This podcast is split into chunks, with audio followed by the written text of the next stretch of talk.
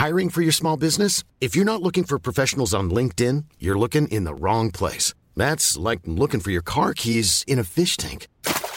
LinkedIn helps you hire professionals you can't find anywhere else, even those who aren't actively searching for a new job but might be open to the perfect role. In a given month, over 70% of LinkedIn users don't even visit other leading job sites. So start looking in the right place. With LinkedIn, you can hire professionals like a professional. Post your free job on linkedin.com slash people today. Hey, it's Paige DeSorbo from Giggly Squad. High quality fashion without the price tag. Say hello to Quince. I'm snagging high-end essentials like cozy cashmere sweaters, sleek leather jackets, fine jewelry, and so much more. With Quince being 50 to 80% less than similar brands. And they partner with factories that prioritize safe, ethical, and responsible manufacturing. I love that. Luxury quality within reach. Go to quince.com slash style to get free shipping and 365-day returns on your next order. quince.com slash style. Herzlich willkommen bei Pool Artists.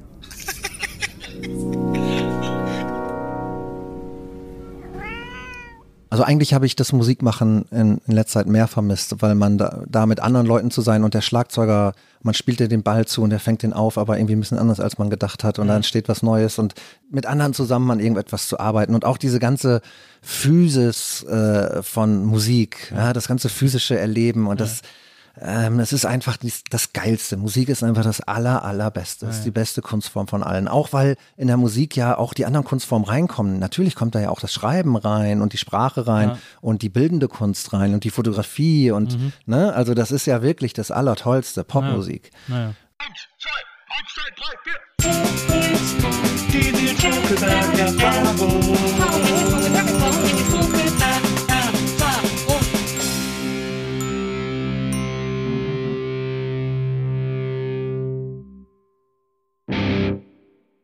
Hallo, liebe NBE-ZuhörerInnen. Herzlich willkommen zu einer neuen Folge der Nils Bokeberg-Erfahrung. Ich freue mich sehr, dass ihr dabei seid und ich freue mich sehr, euch heute einen Gast ankündigen zu dürfen, der, äh, den hier zu haben, mich auch extrem freut. Er ist wirklich einer der wichtigsten äh, Punkrocker dieses Landes, aber er ist auch ein fantastischer und brillanter Schriftsteller und äh, er hat mal den schönen Satz gesagt, Schreiben ist der Griff, den ich ans Leben geschraubt habe, damit es mich nicht abschütteln kann. Was das bedeutet, was er alles in seinem Leben schon bisher so angestellt hat und was er noch alles anstellen wird. Über all das freue ich mich heute zu sprechen mit dem wunderbaren Thorsten Nagelschmidt. Hallo Thorsten. Hi Nils, danke für die Einladung. Ja, schön, dass du da bist. Ich freue mich sehr.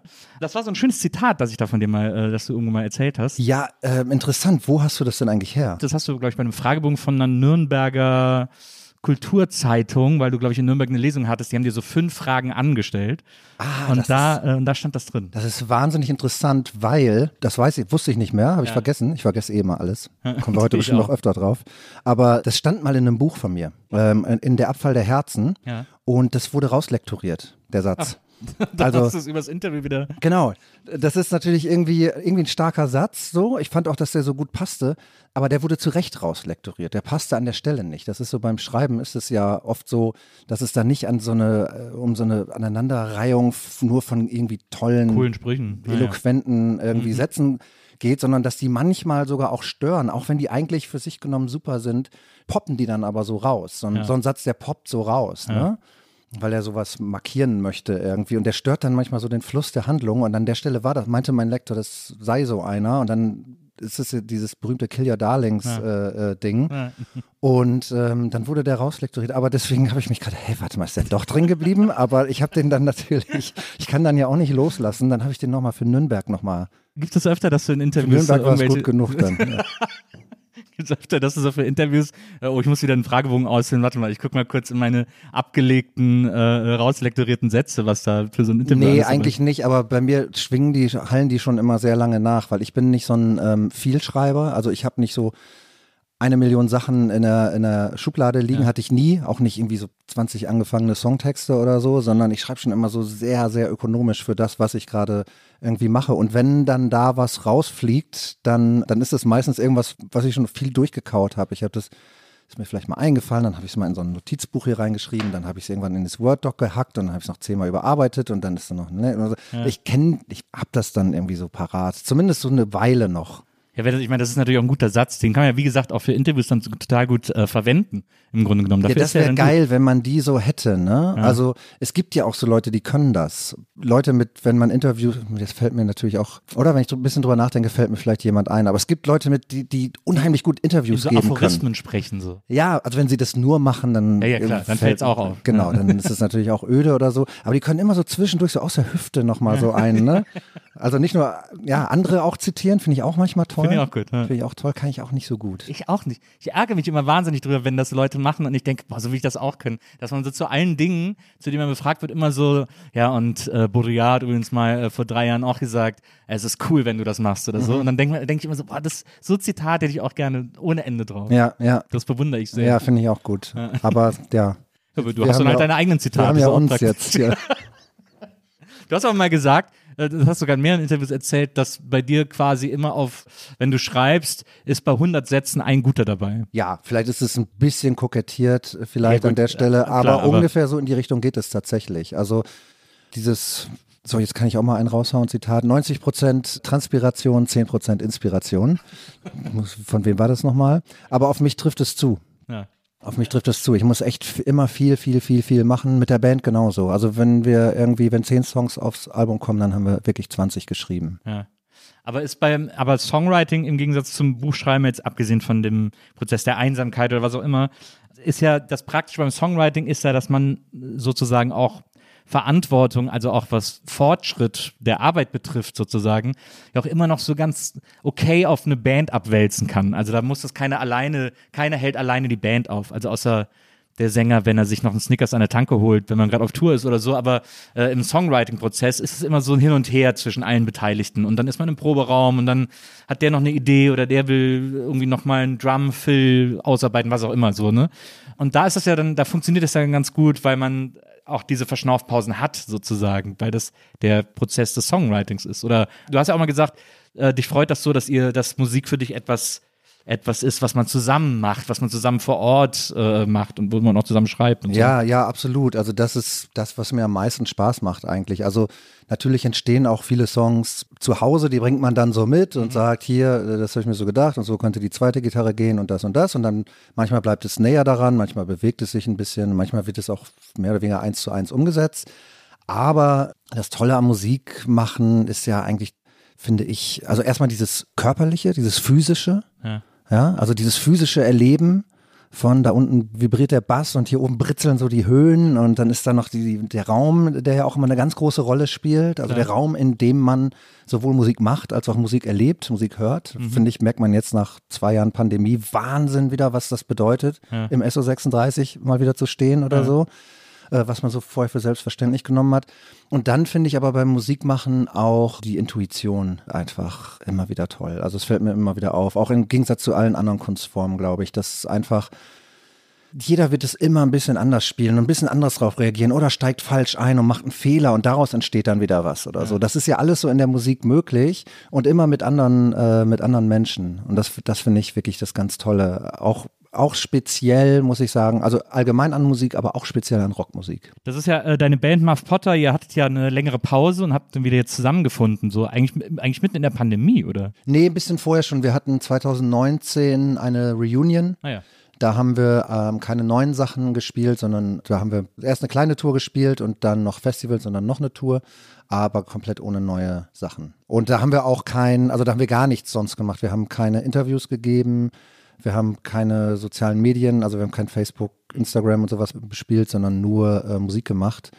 Und das auch ganz bewusst, weil wir natürlich irgendwie wussten, alle werden irgendwie nach der neuen Platte fragen und ähm, wir wollten da gar nicht dran denken. Wir wussten natürlich, also natürlich haben wir selber auch darüber nachgedacht, hm, was ist denn jetzt mit neuer Musik? Also dieser Elefant war die ganze Zeit im Raum. Ja. Aber wir haben uns so entschieden, ja, ja, es ist schon klar, dass der da ist, aber wir ignorieren den jetzt mal einfach, ja. ne? Wir beachten den nicht. So.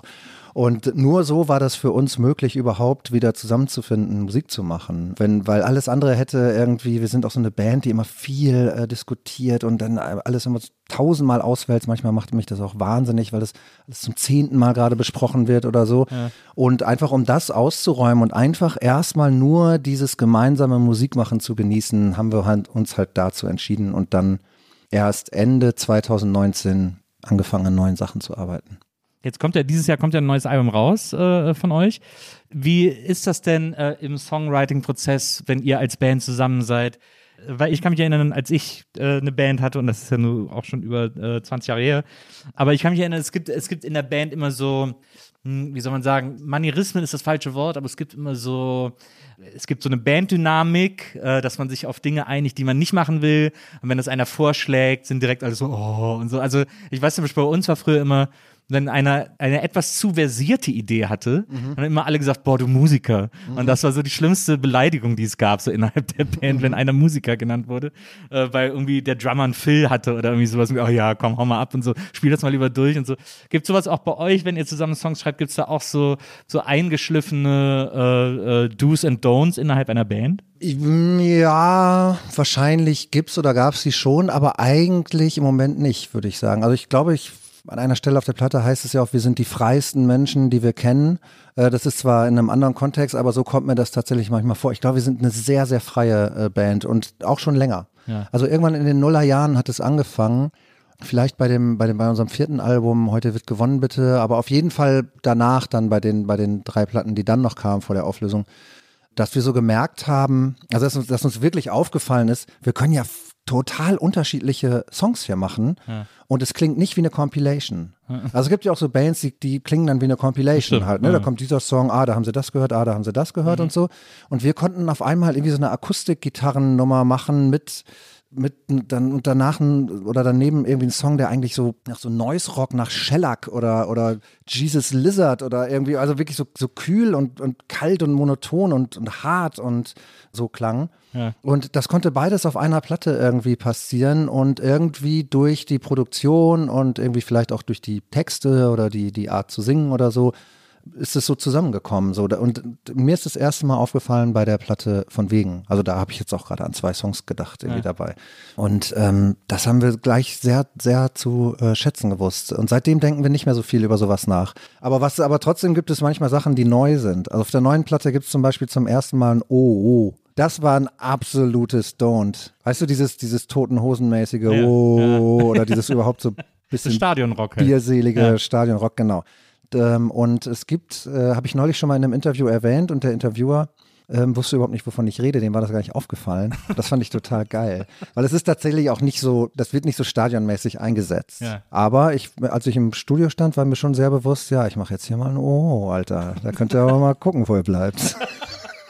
Aber ich finde es interessant. Es ist ja auch, wenn man jetzt so die ersten Songs vom neuen Album hört, äh, die so schon veröffentlicht sind und so, das ist ja, äh, es ist ja eine, eine Band, die wirklich stetig so die sich immer weiterentwickelt hat, auch so im Sound, auch so in der in der Anmutung, auch so der, auch was die Textarbeit betrifft und so, ist das ja irgendwie viel kodiert, das ist das falsche Wort, aber es hat es ist irgendwie äh, nicht mehr so plakativ, wie es mal war oder so. Also wie, wie das im Punkrock eigentlich immer ist, wie es mit Punkrock-Bands ist, die älter werden. Äh, wenn man jetzt Zitronen von heute mit Zitronen 94 äh, vergleicht, ist das auch ein Riesenunterschied. Ja. Ähm, und das ist ja, äh, das ist bei euch ähnlich. Du hast mal in einem Interview gesagt, dass du äh, von Blumfeld vor allem die frühen Sachen magst. Was sich für mich so ein bisschen so angehört hat, als wenn du sie nicht mehr gehört hättest ab 1000 Tränen tief, also ab dem Moment, wo der Sound sich plötzlich so krass äh, gedreht hat. Wäre das denkbar für dich, sowas dann auch zu machen, so einen Sound nochmal so komplett neu zu erfinden? Ja, also ich meine, genau, Old Nobody ist, glaube ich, mittlerweile meine liebste äh, äh, Blumfeld, oder nicht insgesamt als Platte, aber es sind meine liebsten Blumfeld-Songs sind ja. auf Old Nobody. Ah ja, okay. Ja, das sind so ein paar. So lebe ich, Pro Familia, der Titelsong und so. Insgesamt als Alben äh, finde ich die ersten beiden Blumfeld-Platten immer noch stärker, weil die ja. so, weil die für mich, ins, ich bin ja auch Album-Fan ja. sozusagen, ne? Und das ist ja so ein Gesamtkunstwerk, ist ja nicht nur eine Ansammlung von Songs, das wissen wir wir Rentner wissen das ja. ja. Ähm, wir Boomer. Genau. Wir sind, wir sind keine Boomer, ne? Stimmt, wir sind keine Boomer, wir sind, wir sind Gen X, sind wir, ja, glaube ich, ne? Ja. Kann sein. Boomer, glaube ich, so bis 71, 72 wird er Ja, genau. Gezählt. Ich glaube, wir sind Gen X. Ja, genau. Ich misstraue aber auch allen Leuten, die den Begriff Boomer benutzen. Wir sind, wir also sind wer, wer, von Boomern äh, redet, will nur zeigen, dass er den Begriff Boomer äh, kennt und ist meistens hat meistens ist fast Twitter, Twitter zu viel. und wir sind die Generation, die als einzige den Medienwandel komplett miterlebt hat. Mhm. Von Anfang bis Ende ja, quasi. Ist irgendwie nicht so äh, catchy wie. Ja, so richtig cool ist es nicht. Aber, aber nenn mich nicht Boomer, nenn mich Generation, die als einzige den Medienwandel mit.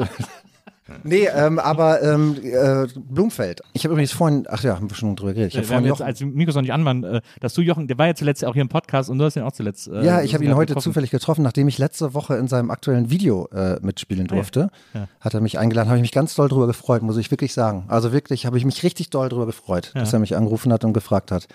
Und weil es einfach total wichtig ähm, für mich war und ist und ich das begleite und super finde. Und dann gab es einfach Sachen, die habe ich versucht gut zu finden, aber fand ich nicht so gut. Ja. Graue Wolken fand ich nicht so gut. So, aber, aber trotzdem immer mit Sympathie. Wie so. fandst du Wir sind frei? Ich habe Wir sind frei hab ich so geliebt, das fand ich so schlau, als das rauskam. Ja. Verrückt geworden, wie gut ich das fand.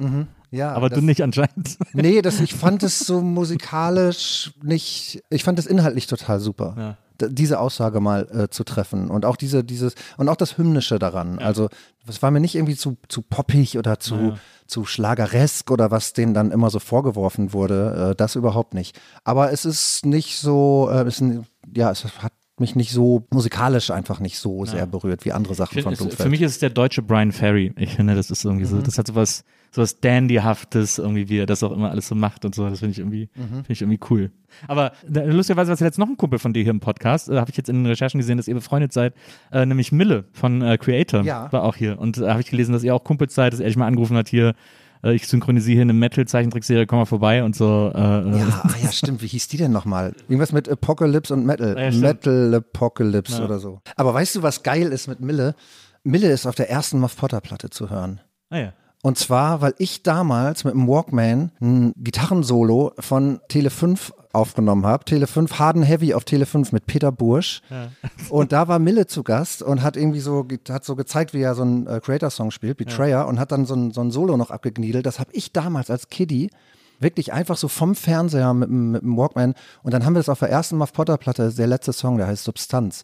Ähm, der hat so keine Drums und so. Und da haben wir das so halb ironisch, weil wir natürlich nicht, bei uns wurde halt nicht gegniedelt. Aber dann haben wir das halt so da reingepackt. Und Jahrzehnte später habe ich Mille kennengelernt und wir haben uns gleich sehr geschätzt und sind, sind sehr gut befreundet. Und es hat aber, äh, es war nicht das Erste, was mir dazu eingefallen ist, sondern irgendwann saßen wir mal zusammen und ich meinte, ey, übrigens, dein Gitarrensolo ist auf unserer ersten Platte. Und was? Was ist denn hier los? Es ist, äh, haben wir Hat er neulich, nachträglich verklagt. ja, könnte er, ne? Also könnte er was, könnte er, äh, schulden wir Die Platte vom. Markt nehmen lassen und so. Ja, die hat jetzt auch nicht so viel eingespielt. aber ja. Aber es ist, äh, ich finde auch ein super Typ. Aber jetzt, dass äh, diese Metal-Sendung auf Tele 5 damals Peter Bursch moderiert hat, das wusste ich gar nicht. Peter Bursch, der Gitarrenlehrer, der ich habe auch mit Peter Bursch Gitarre spielen gelernt. Ja, Äh, ich Peter nicht, Bursch aber die meisten ja. Ne? Naja, genau. unserem- ja. Bis Ich weiß nicht, ob also der hab das ganze, ob der die ganze Sendung moderiert hat oder ob der nur diesen, diesen, dieses eine Ding, dieses, diesen, diesen, genau. Ja, ist ja cool. Muss ich ja mal, muss ich ja mal recherchieren, weil äh, das finde ich auch, das, das Lebenswerk von Peter Bursch finde ich auch sehr beeindruckend. Du hast Ich ja. habe den vor ein paar Jahren mal gesehen mit Bröselmaschine auf dem, äh, wie heißt dieses äh, ähm, Hippie-Festival in ach, das ist in Frankfurt, in der Nähe von Frankfurt auf dieser ja, Burg. bei Burg Herzberg? Ja, genau. Ja, genau. Ja, genau. Dieses Ja. legendäre. Genau, da habe ich den gesehen. Erst, Brö erst haben Bröselmaschine gespielt, danach Ketka. Sind alle weggegangen. Bei Brösel, Helga hat ja auch mal kurz bei Bröselmaschine gespielt, ne?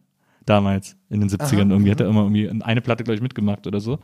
War ja, aber ich glaube, ich glaube, dass Peter Bursch, wohnt er nicht sogar auch in Mülheim? Ich glaube, ja. Der, also ist auf jeden Fall irgendwo, ich glaube, der ist, wohnt auch in Mülheim und, und Helge ja auch immer noch. Und äh, Andy Und Brinks, Bohren und der Club of Gore. Andy Brinks, den ich zuletzt kennengelernt habe, wohnt auch in, in Mülheim, der äh, ehemalige Gitarrist von Sodom. Ah, okay. Ja. Alle wohnen in Mülheim. Du kommst ja äh, nicht aus Mülheim, sondern aus Rheine. Das ist an der Grenze zu Niedersachsen, also so ganz nördliches NRW, nördlichstes NRW sozusagen. Und so da hinten, so in der Ecke von diesen ganzen, von diesen ganzen Orten hier, so Münsterland ist das ja quasi äh, im Grunde genommen. Und wie ist das denn in Rheine? Ich habe gelesen, äh, Menschen, die von da kommen, nennen sich Rheinenser. Wie ist das als, äh, wie ist es als Rheinenser aufzuwachsen? Also was, wie viele Einwohner hat Rheine? Weil ich, Äh, ich komme aus einem Kaff mit, glaube ich, 70.000 Einwohnern oder so. Ja, interessant. 70.000, das ist die Zahl. Ich musste neulich noch mal, ich habe es neulich noch mal nachgeguckt, wie viel Rheine jetzt eigentlich wirklich hat. Und das waren irgendwie 76.000 oder so mittlerweile.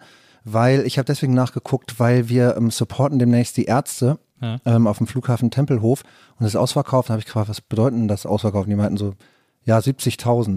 Und ich dachte, ah, das ist so viel wie meine Heimatstadt Einwohner hat. Und dann hatte ich letzte Woche äh, eine Lesung, einen Auftritt in Bamberg. Die haben auch so 70, 70 plus 1000 irgendwie Einwohner. Ich finde das immer, ich finde das eine, wahnsinnig interessante äh, Größe, weil ich die natürlich zu meiner Heimatstadt in Relation setze. Aber der große Unterschied ist halt dann zum Beispiel, dass Rheine keine Uni hat. Und nie hatte. Das heißt, die Leute sind da eigentlich mit 18 oder viele Leute sind da mit 18 weggezogen. Ja. Und ähm, es war schon echt ganz schön finster, auch da aufzuwachsen, so muss man echt sagen. Also das ist äh, eine, ist eine Arbeiterstadt, äh, Textil, viel, groß zerbombt im Zweiten Weltkrieg wegen diesem interessanten, wichtigen Bahnhof unter anderem und auch wegen so einem Wehrmachtsflugplatz. Äh, und einer der größten Arbeitgeber in den 90ern war die Bundeswehr. War da, war da eine Kaserne oder was? Genau. Ja. Also super viele Leute haben da irgendwie gedient in Rheine, wenn man diese, ah ja, mh. und äh, so war da auch die ähm, Stimmung auf den Straßen, wenn man am Wochenende rausgegangen ist. Also echt gewalttätig, viele besoffene irgendwie Bundeswehrleute, mhm. große rechtsradikale Szene auch. Also irgendwann haben die sich auch versucht, äh, richtig zu, nicht einfach nur so zufällig laufen hier relativ viele Faschos rum, sondern sie haben wirklich versucht, da was aufzubauen. Es gibt eine Live-CD von der, von der Fascho-Band Neue Werte, live in Rheine. Ach, äh, es gab dann so Balladenabende und sowas und wir hatten da unsere kleine Antifa irgendwie und das war schon echt ganz schön brutal. Also da, es gab, also ich habe mich richtig viel geprügelt als Wirklich? Jugendlicher. Ja, ich habe oh, krass. manchmal fast jedes Wochenende irgendwie aufs Maul gekriegt oder aufs Maul gehauen. So. Ja, krass. Und die Leute aus Rheine sind auch, also die Leute, die ich kenne, die haben auch alle irgendwie irgendwie ein Hau, aber vielleicht würde das jeder jetzt irgendwie über seine Jugendfreunde. Äh nee, ich komme auch, ich komme aus so einer Stadt, die heißt Wesseling, die ist zwischen Köln und Bonn. Das hat auch so, glaube ich, 70.000 Einwohner. Äh, und da, das ist ja genau die Größe, wo man in so einer gewissen Altersgruppe, wenn man so Teenager ist, wo einfach noch jeder jeden kennt oder zumindest immer einen kennt, der jemanden kennt. Man ist immer irgendwie sind alle miteinander verbunden über die ein oder andere Bekanntschaft oder wie auch immer. So irgendwie kennen sich alle. So, ich glaube, das ist so die Größe, bei der das noch geht. Mhm. Und da ist, glaube ich, die Sehnsucht rauszukommen riesig, weil das so, weil das halt, weil man merkt, dass das so ganz schnell so ein, ein Ende hat sozusagen. Also es ist da passiert dann einfach nicht mehr viel und dann merkt man, dass man sich da nicht mehr so ausleben kann, wie man das will oder was ja, auch immer oder so. Ja. ja, das war für uns auch wahnsinnig wichtig und eine wahnsinnig große Motivation auch wirklich in der Band zu spielen und auch nicht in so einer, wir sind hier die Lokalheldenband, also das waren Muff Potter zum Beispiel nie, wir haben auch fast gar nicht in Reine gespielt, also relativ mhm. wenig. Wir wollten unser, die ersten beiden Muff Potter Konzerte kommst du nie drauf, wo die waren. Ähm, aber ich. Äh, Paderborn und, und Herne. Nee, äh, viel weiter. Wir waren viel weiter weg. In, nämlich in Zeulenroda und in Zeitz. ja, in den neuen Bundesländern. Was ist das? Äh, Thüringen und Sachsen oder so? Thüringen und Sachsen-Anhalt, ah, ja. glaube ich. Genau, da hat natürlich auch niemand auf uns gewartet. aber äh, wir wollten mal irgendwie in so einen Bus steigen und weit wegfahren ne? und dieses Erlebnis haben und so. Und dieses äh, wirklich so Ticket to Ride. Ne? Ja. Mir war das ganz früh bewusst, dass die Band das auch bieten muss und bieten kann, dass dieses Potenzial irgendwie da ist. Also nicht wegen unserer Band speziell, sondern in ja. einer Band zu spielen. Und ich glaube, das hat viel mit der Energie zu tun, die man dann da so reinsteckt. So, also weil, weil das ja irgendwie, das hat so ein bisschen was mit Wahnsinn auch zu tun, dass man halt irgendwie so alles, man schmeißt halt alles an die Wand und alles irgendwie machen, alles irgendwie versuchen mitzunehmen und dadurch wächst man natürlich auch und dadurch erlebt man irgendwie Sachen, dadurch lernt man Leute kennen und so. Und ähm, naja, es gibt, gab halt einfach so viele Bands wie in jeder Stadt, wo Leute, die, die auch super Musik gemacht haben oder wo Leute auch viel besser spielen konnten oder keine Ahnung, aber die so ewig dann in ihrem Keller irgendwie geblieben sind. Und wir sind sofort raus. Wir haben auch nach zehn Monaten oder so schon das erste Demo-Tape aufgenommen. Das hatte, glaube ich, zwölf Songs. Mhm. Das ist wie ein Album, also geht irgendwie 40 Minuten. Ich finde es auch besser als das erste, als die erste Muff Potter Platte. Auch ja. so soundmäßig ist und gute Songs drauf. Und ähm, ja, das musste einfach alles irgendwie sofort irgendwie raus. Bloß nicht auf nichts warten jetzt hier. Ja, ja das verstehe ich. Das, so ähnlich ging mir das auch, als ich, als ich damals Musik gemacht habe. Und also das war quasi auch noch vor der Viva-Zeit, hatte ich ja schon irgendwie eine Band. Und, äh, und da habe ich auch, das war eigentlich auch meine Idee, damit irgendwie so schnell wie möglich äh, da rauszukommen und, äh, und Musik zu machen, weil das also mein Bruder zum Beispiel hatte auch eine Band und die haben immer so in Köln gespielt. Und dann bin ich, weil unsere Band war nur, wir waren zu zweit. Und dann sind wir immer auf die äh, Konzerte von der Band meines Bruders. Der hat uns dann immer in der Mitte vom Set so 20 Minuten überlassen, wo wir dann spielen konnten. Ach echt? Das ja. ist ja geil. Und dadurch haben wir dann so in Köln in so Clubs gespielt und so. Und das war halt dann total geil. Das ist natürlich und, super. Und, aber wir waren auch beide noch 16. Das trojanische Pferd. Ja, wir waren 16, äh, mein bester Freund Weidi und ich und äh, mein Bruder eben äh, deutlich älter. Und mit seinen, die Band von meinem Bruder hieß Berthold Bricht Und äh, die haben dann, äh, die haben dann in Köln gespielt in so coolen Locations und dann haben wir da, haben wir da eben diese, diese Mitte vom Set bekommen und dadurch haben wir dann auch selber wieder Gigs bekommen. Und ich weiß, wir haben in so einer Bar gespielt äh, in, in Köln, die hieß Before, die gibt's schon lange nicht mehr auf der Brüsseler. Die war so ganz bekannt, die Bar, die, die ganze Decke war voll mit Plastikrosen und das war in den 90ern wild und verrückt und so. Und da haben wir dann auf Deckel gespielt und dann äh, haben wir da irgendwie so ein Abend Konzert gegeben und haben dann dafür einen Deckel über, weiß ich nicht, 50 Mark oder 70 Mark bekommen oder so und haben den dann immer, wenn wir in Köln waren, äh, weggetrunken. Geil. Und äh, fanden das total geil. So, und von da aus haben dann auch sofort Demos aufgenommen, sind sofort irgendwelche WDR-Sendungen gegangen, wo Demos vorgespielt wurden. Weil einfach, das wollte, sollte einfach sofort raus und sollte irgendwie sofort, weil ich kannte eben auch diese Bands, auch in Wesseling, die so echt alle super waren, aber die überhaupt nicht die Ambitionen hatten, dass das gehört werden muss, sondern die wollten halt Musik machen irgendwie so und dann mal am Stadtfest spielen oder so. Ich wollte einfach sofort überall spielen. Ja, ja, genau. Also ich glaube, dieses gehört werden, das ist auch ein wahnsinnig wichtiger Aspekt. Also gerade wenn man aus der Provinz kommt und vielleicht auch noch, also da dieses diese Reaktionen auch noch, also kein Internet so mhm. und so, ne? Mhm. Ähm, dieses gehört werden, eine Reaktion hervorrufen und mhm. kann ja auch Ablehnung sein oder ja. so, ne? Das ist ja auch ein wichtiger Teil jetzt von einer Punkband zum Beispiel oder ja. so. Aber ja, stattfinden, ne? Also jemand sein, auf den, ja. wo Reibung und sowas alles. dafür musst du ja irgendwo hingehen, sozusagen. Das ist klar, ne? Also auch zum Glück, ne? Reicht halt nicht irgendwie anonym jemanden anzupöbeln. Mhm. so. Wäre ja irgendwie auch, bräuchte man ja auch nicht. Naja. Ne? Ich finde das interessant, weil so sehr es auch so diese Überschneidungen sozusagen äh, auch in der, auch in dem, was man so machen wollte, gibt, so sehr gibt es aber dann natürlich auch diese Momente, in denen sich das so unterscheidet, weil ich glaube, bei dir, dann kannst du mich auch gerne äh, korrigieren, aber die Songs, die du geschrieben hast, die ihr auch mit Muff Potter, also mit der Band auch geschrieben habt, die hatten ja schon was Dringliches. Du wolltest den Leuten schon irgendwie was sagen. Du, du wolltest schon irgendwie deine Sicht der, der Dinge präsentieren. Also ich war, meine Band, das war, wir hießen Fritten und Bier, wir haben, war Fun-Punks im Grunde genommen. Ich habe damals das neue Genre Comedy Grunge erfunden, aber es ist halt, wir wissen alle, dass es Fun-Punk ist. Was wir gemacht haben, ich wollte unterhalten. Das war immer mein Ding. Ich wollte auf die Bühne und wollte einfach, dass alle unterhalten sind, so. Und bei dir ist aber ja quasi, äh, und bei euch mit der Band, schon eine etwas, äh, also schon eine Botschaft dabei gewesen. Ja, wobei wir jetzt, jetzt ohne jetzt ohne dieses ne jetzt also nicht keine Bono-mäßige äh, genau es ist nicht, es ist nicht Agit Prop oder ja, so ja, ne? Genau, ja. Und äh, wenn es nur um die Botschaft gegangen wäre, dann hätte man vielleicht andere Sachen gemacht als jetzt Kunst ne? oder Musik mhm. oder so. Aber ja, es ging irgendwie schon irgendwie um so, ein, so einen Ausdruck von irgendwas. Äh, wobei ich auch immer Unterhaltung ähm, ja auch das ist ja in Deutschland so ein schwieriges Wort. Wir denken ja alle an Pro7 und so, ne? Let me entertain you und so.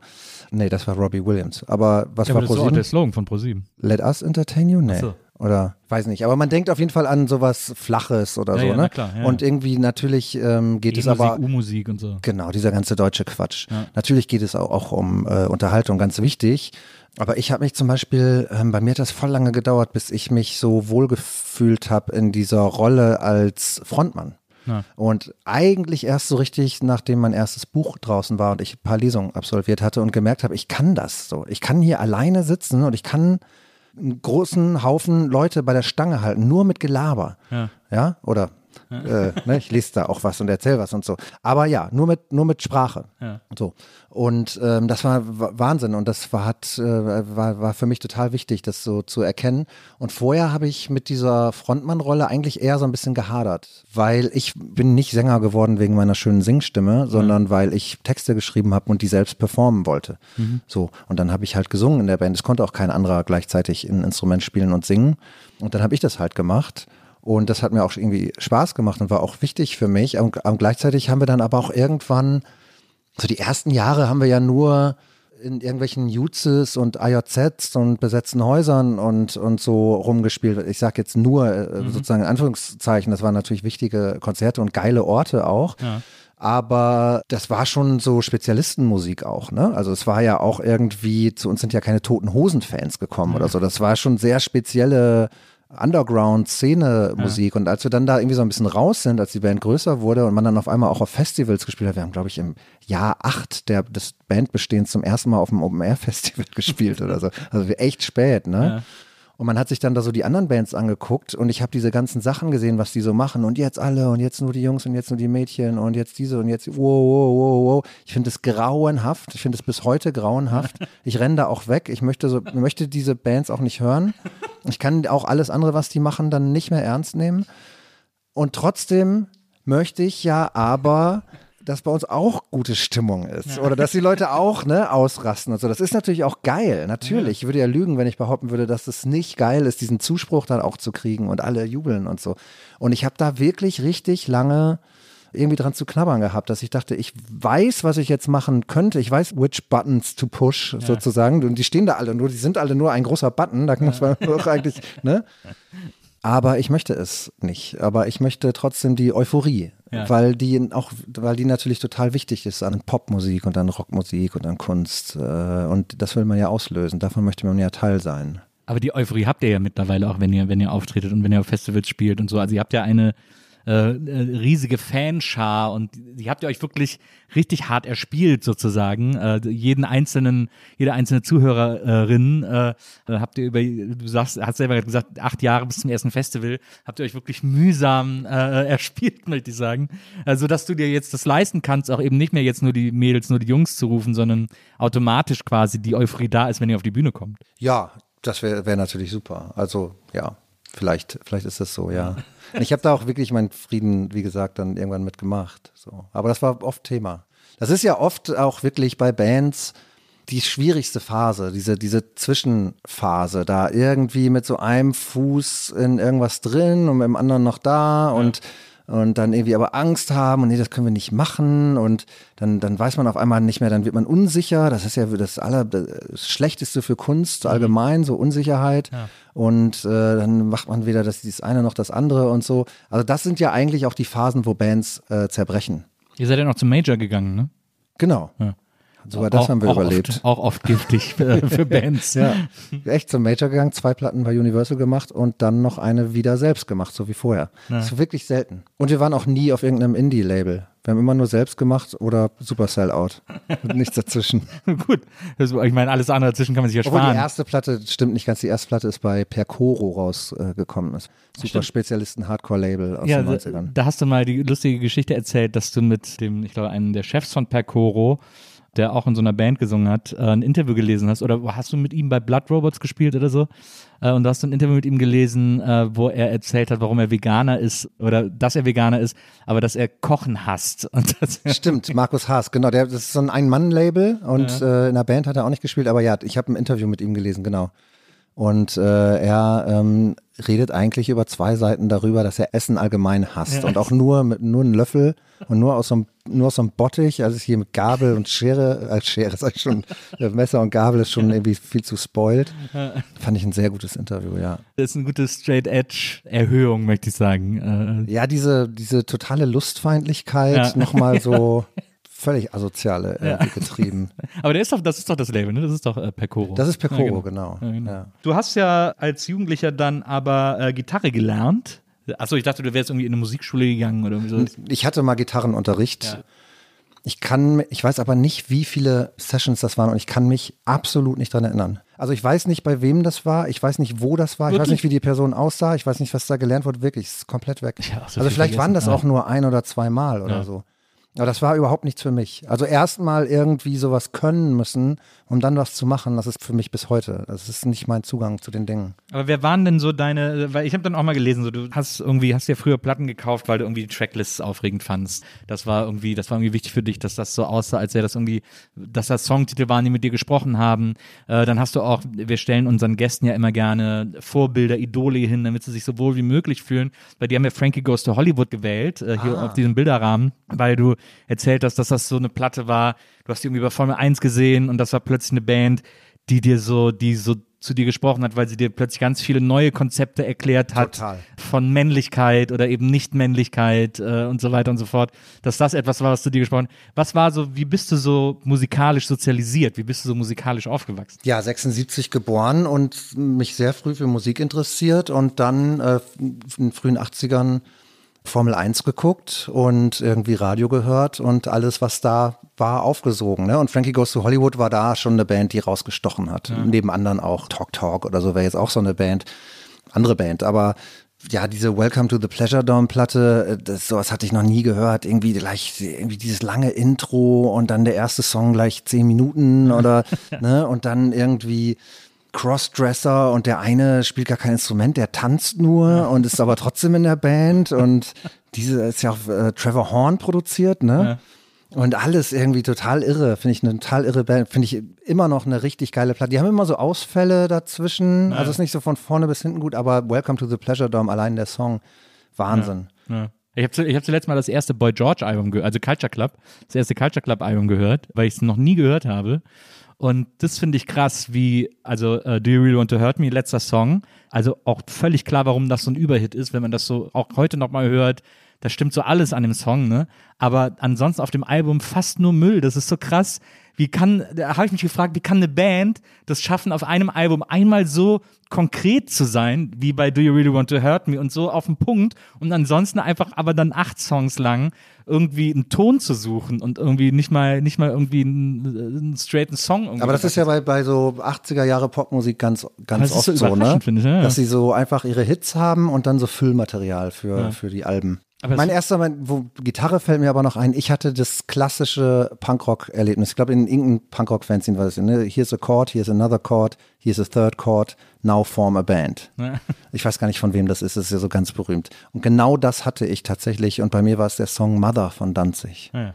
Den, äh, ich hatte diese, diese, diese Holzgitarre und dann habe ich rausgefunden, ich kann das spielen. Da, da, da, da. Und jetzt der Refrain. Dieselben drei, aber in einer anderen Reihenfolge. Da, da, da.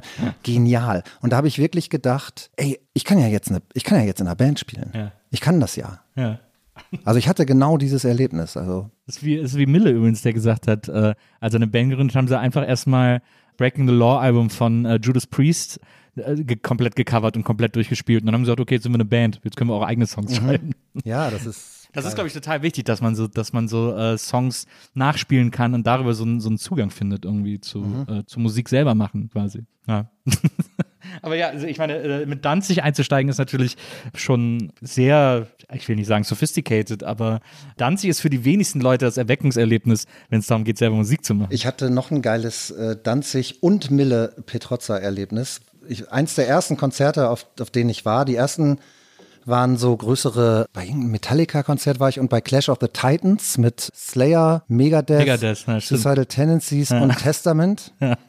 Wahnsinn, Philipshalle, glaube ich. Ja.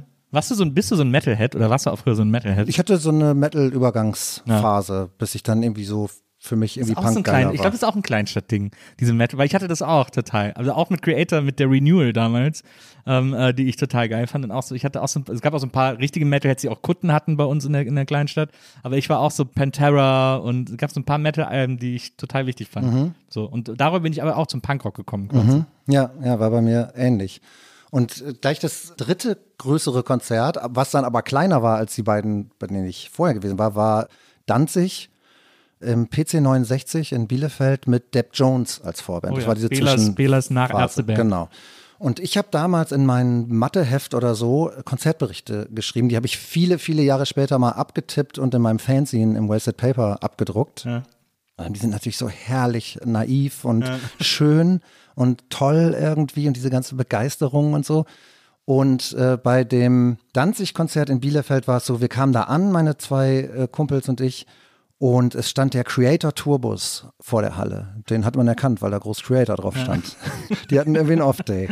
Und wir waren auf dem Konzert und ich habe nachher wieder meinen Konzertbericht geschrieben und unten drunter habe ich äh, eine Liste geschrieben, welche Prominenten ich getroffen habe und, und in Klammern dahinter, wie weit die von mir entfernt standen. Also da steht dann, stehen dann natürlich alle Musiker, wie Bela B, zwei Meter, bei Glenn Danzig steht irgendwie 20 Zentimeter oder so, weil er sich einmal so vorgebeugt hat und seine Kette ins Publikum gehalten. Ja, der 20 Meter war der, oder Absolut. Zentimeter. Zentimeter, Und aufgeführt sind aber auch, ist auch Mille, an dem ich einmal vorbeigegangen, habe den natürlich erkannt und steht so Mille Petrozza, ein Meter. aber auch so Leute, Götz Kühnemund vom Rockhard. Von Rock Hard, ja. Genau, der war auch da. Götz Kühnemund, zwei Meter.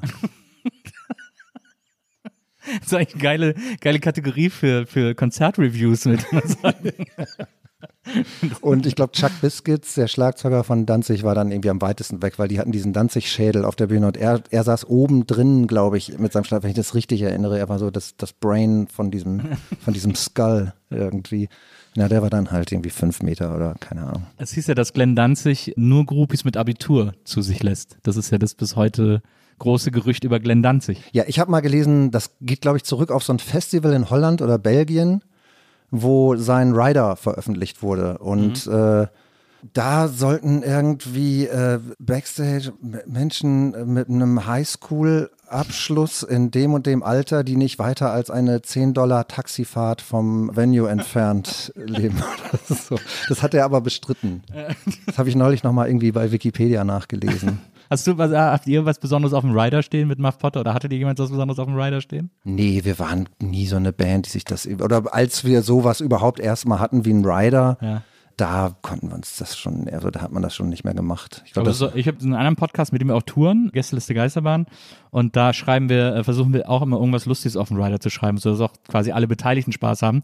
Und wir haben auf der ersten Tour haben wir auf dem Rider geschrieben, dass immer eine Ausgabe, eine aktuelle Ausgabe der Bravo und der Praline im Backstage liegen muss. Und dann äh, sind wir zu unserem ersten Auftritt gefahren und dann hat der Typ gesagt, okay Jungs, ich war heute bei fünf Tankstellen, es gibt nirgendwo mehr eine Praline, weil es die offensichtlich einfach gar nicht mehr gibt, die Zeitung. Und ist richtig verzweifelt. Und einer hatte dann eine alte Praline von seinem Vater die dicke organisiert, die uns Busen Backstage war, galt, galt dann nicht, oder? Nein, nee, das, das galt nicht mehr. Und jetzt haben wir es einfacher gemacht und auf der aktuellen Tour steht am Rider, dass wir vier Rubbellose in der Garderobe liegen haben möchten, wenn wir ankommen. Mhm. Ja, ist auch und das funktioniert. Und Rubbellose sind Spaß für alle. Wir hatten eigentlich hauptsächlich Sachen draufstehen, die es nicht geben soll. Wir haben mal in den 90ern behauptet, dass ein Bandmitglied eine Reisallergie habe, weil es immer nur Reis mit Scheiß gab.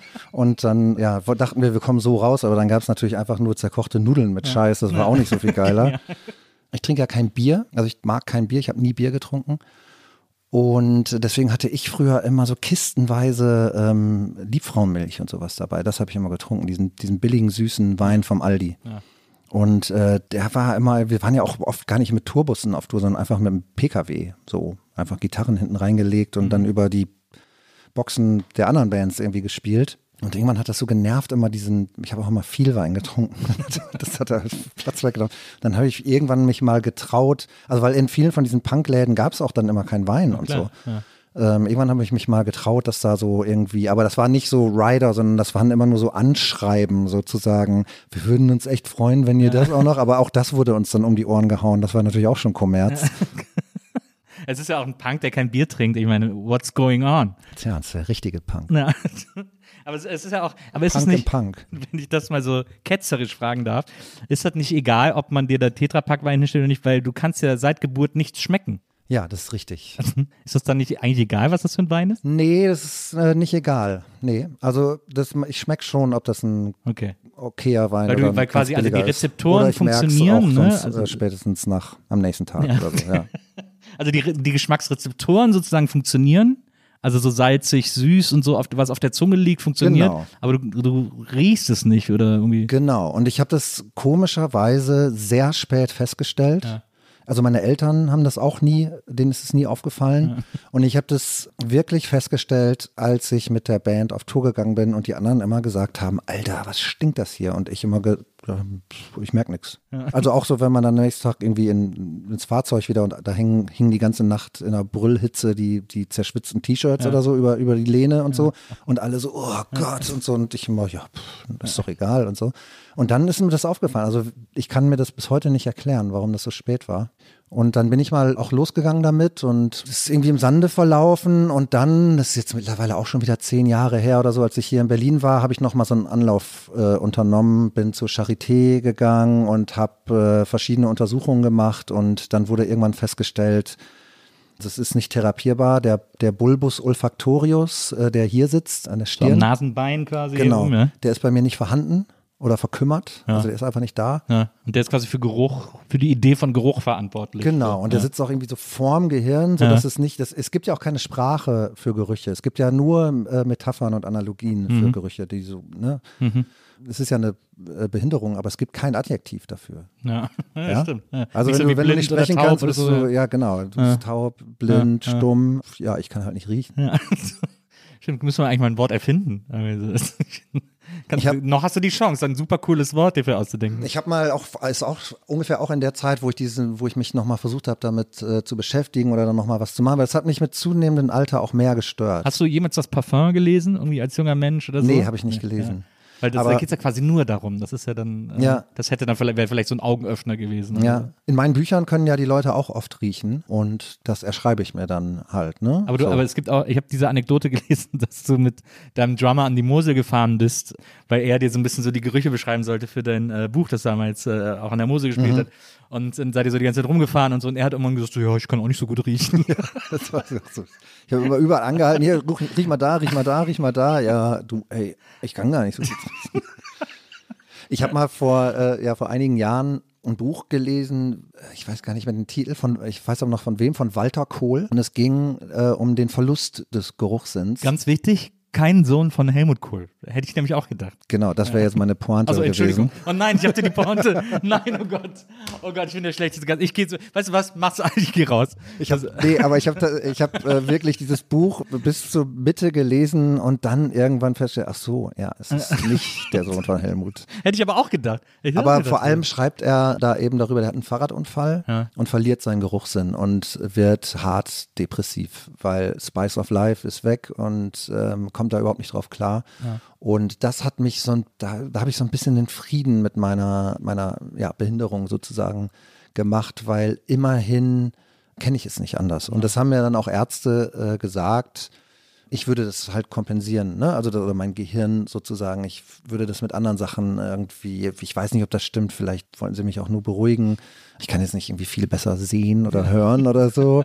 Aber vielleicht habe ich irgendwie eine andere Form von Empathie oder irgendwie Aufmerksamkeit dadurch, keine Ahnung. Ähm, auf jeden Fall dachte ich so, ja, immerhin hast du es nicht irgendwie äh, verloren, sondern es war von Anfang an so. Michelle Michelberger, die äh, so eine Aktivistin und Autorin, und die hat erzählt, dass sie, äh, weil sie hat irgendwann Eiskunstlauf für sich entdeckt und ist so zum Training immer gegangen und ist dann mal irgendwann äh, auf den Kopf gefallen, auf den Hinterkopf und kann seitdem auch nicht mehr äh, riechen. Und das ist ja, die sagt, deswegen sagt sie irgendwie, sie kauft sich kaum noch teures Essen, weil das irgendwie verschenkt ist, weil sie das sowieso nicht schmeckt. Also so. Ja, aber ich glaube, Essen und Trinken und alles, das hat ja wahnsinnig viel, es passiert ja auf ganz vielen Ebenen. Ne? Und ja, das stimmt auch. Ich bin kein Gourmet oder so, also richtig, wo andere irgendwelche Geschmacksexplosionen oder ga- ganz weirde Sachen da irgendwie rausschmecken. Das ist wahrscheinlich wasted on me sozusagen.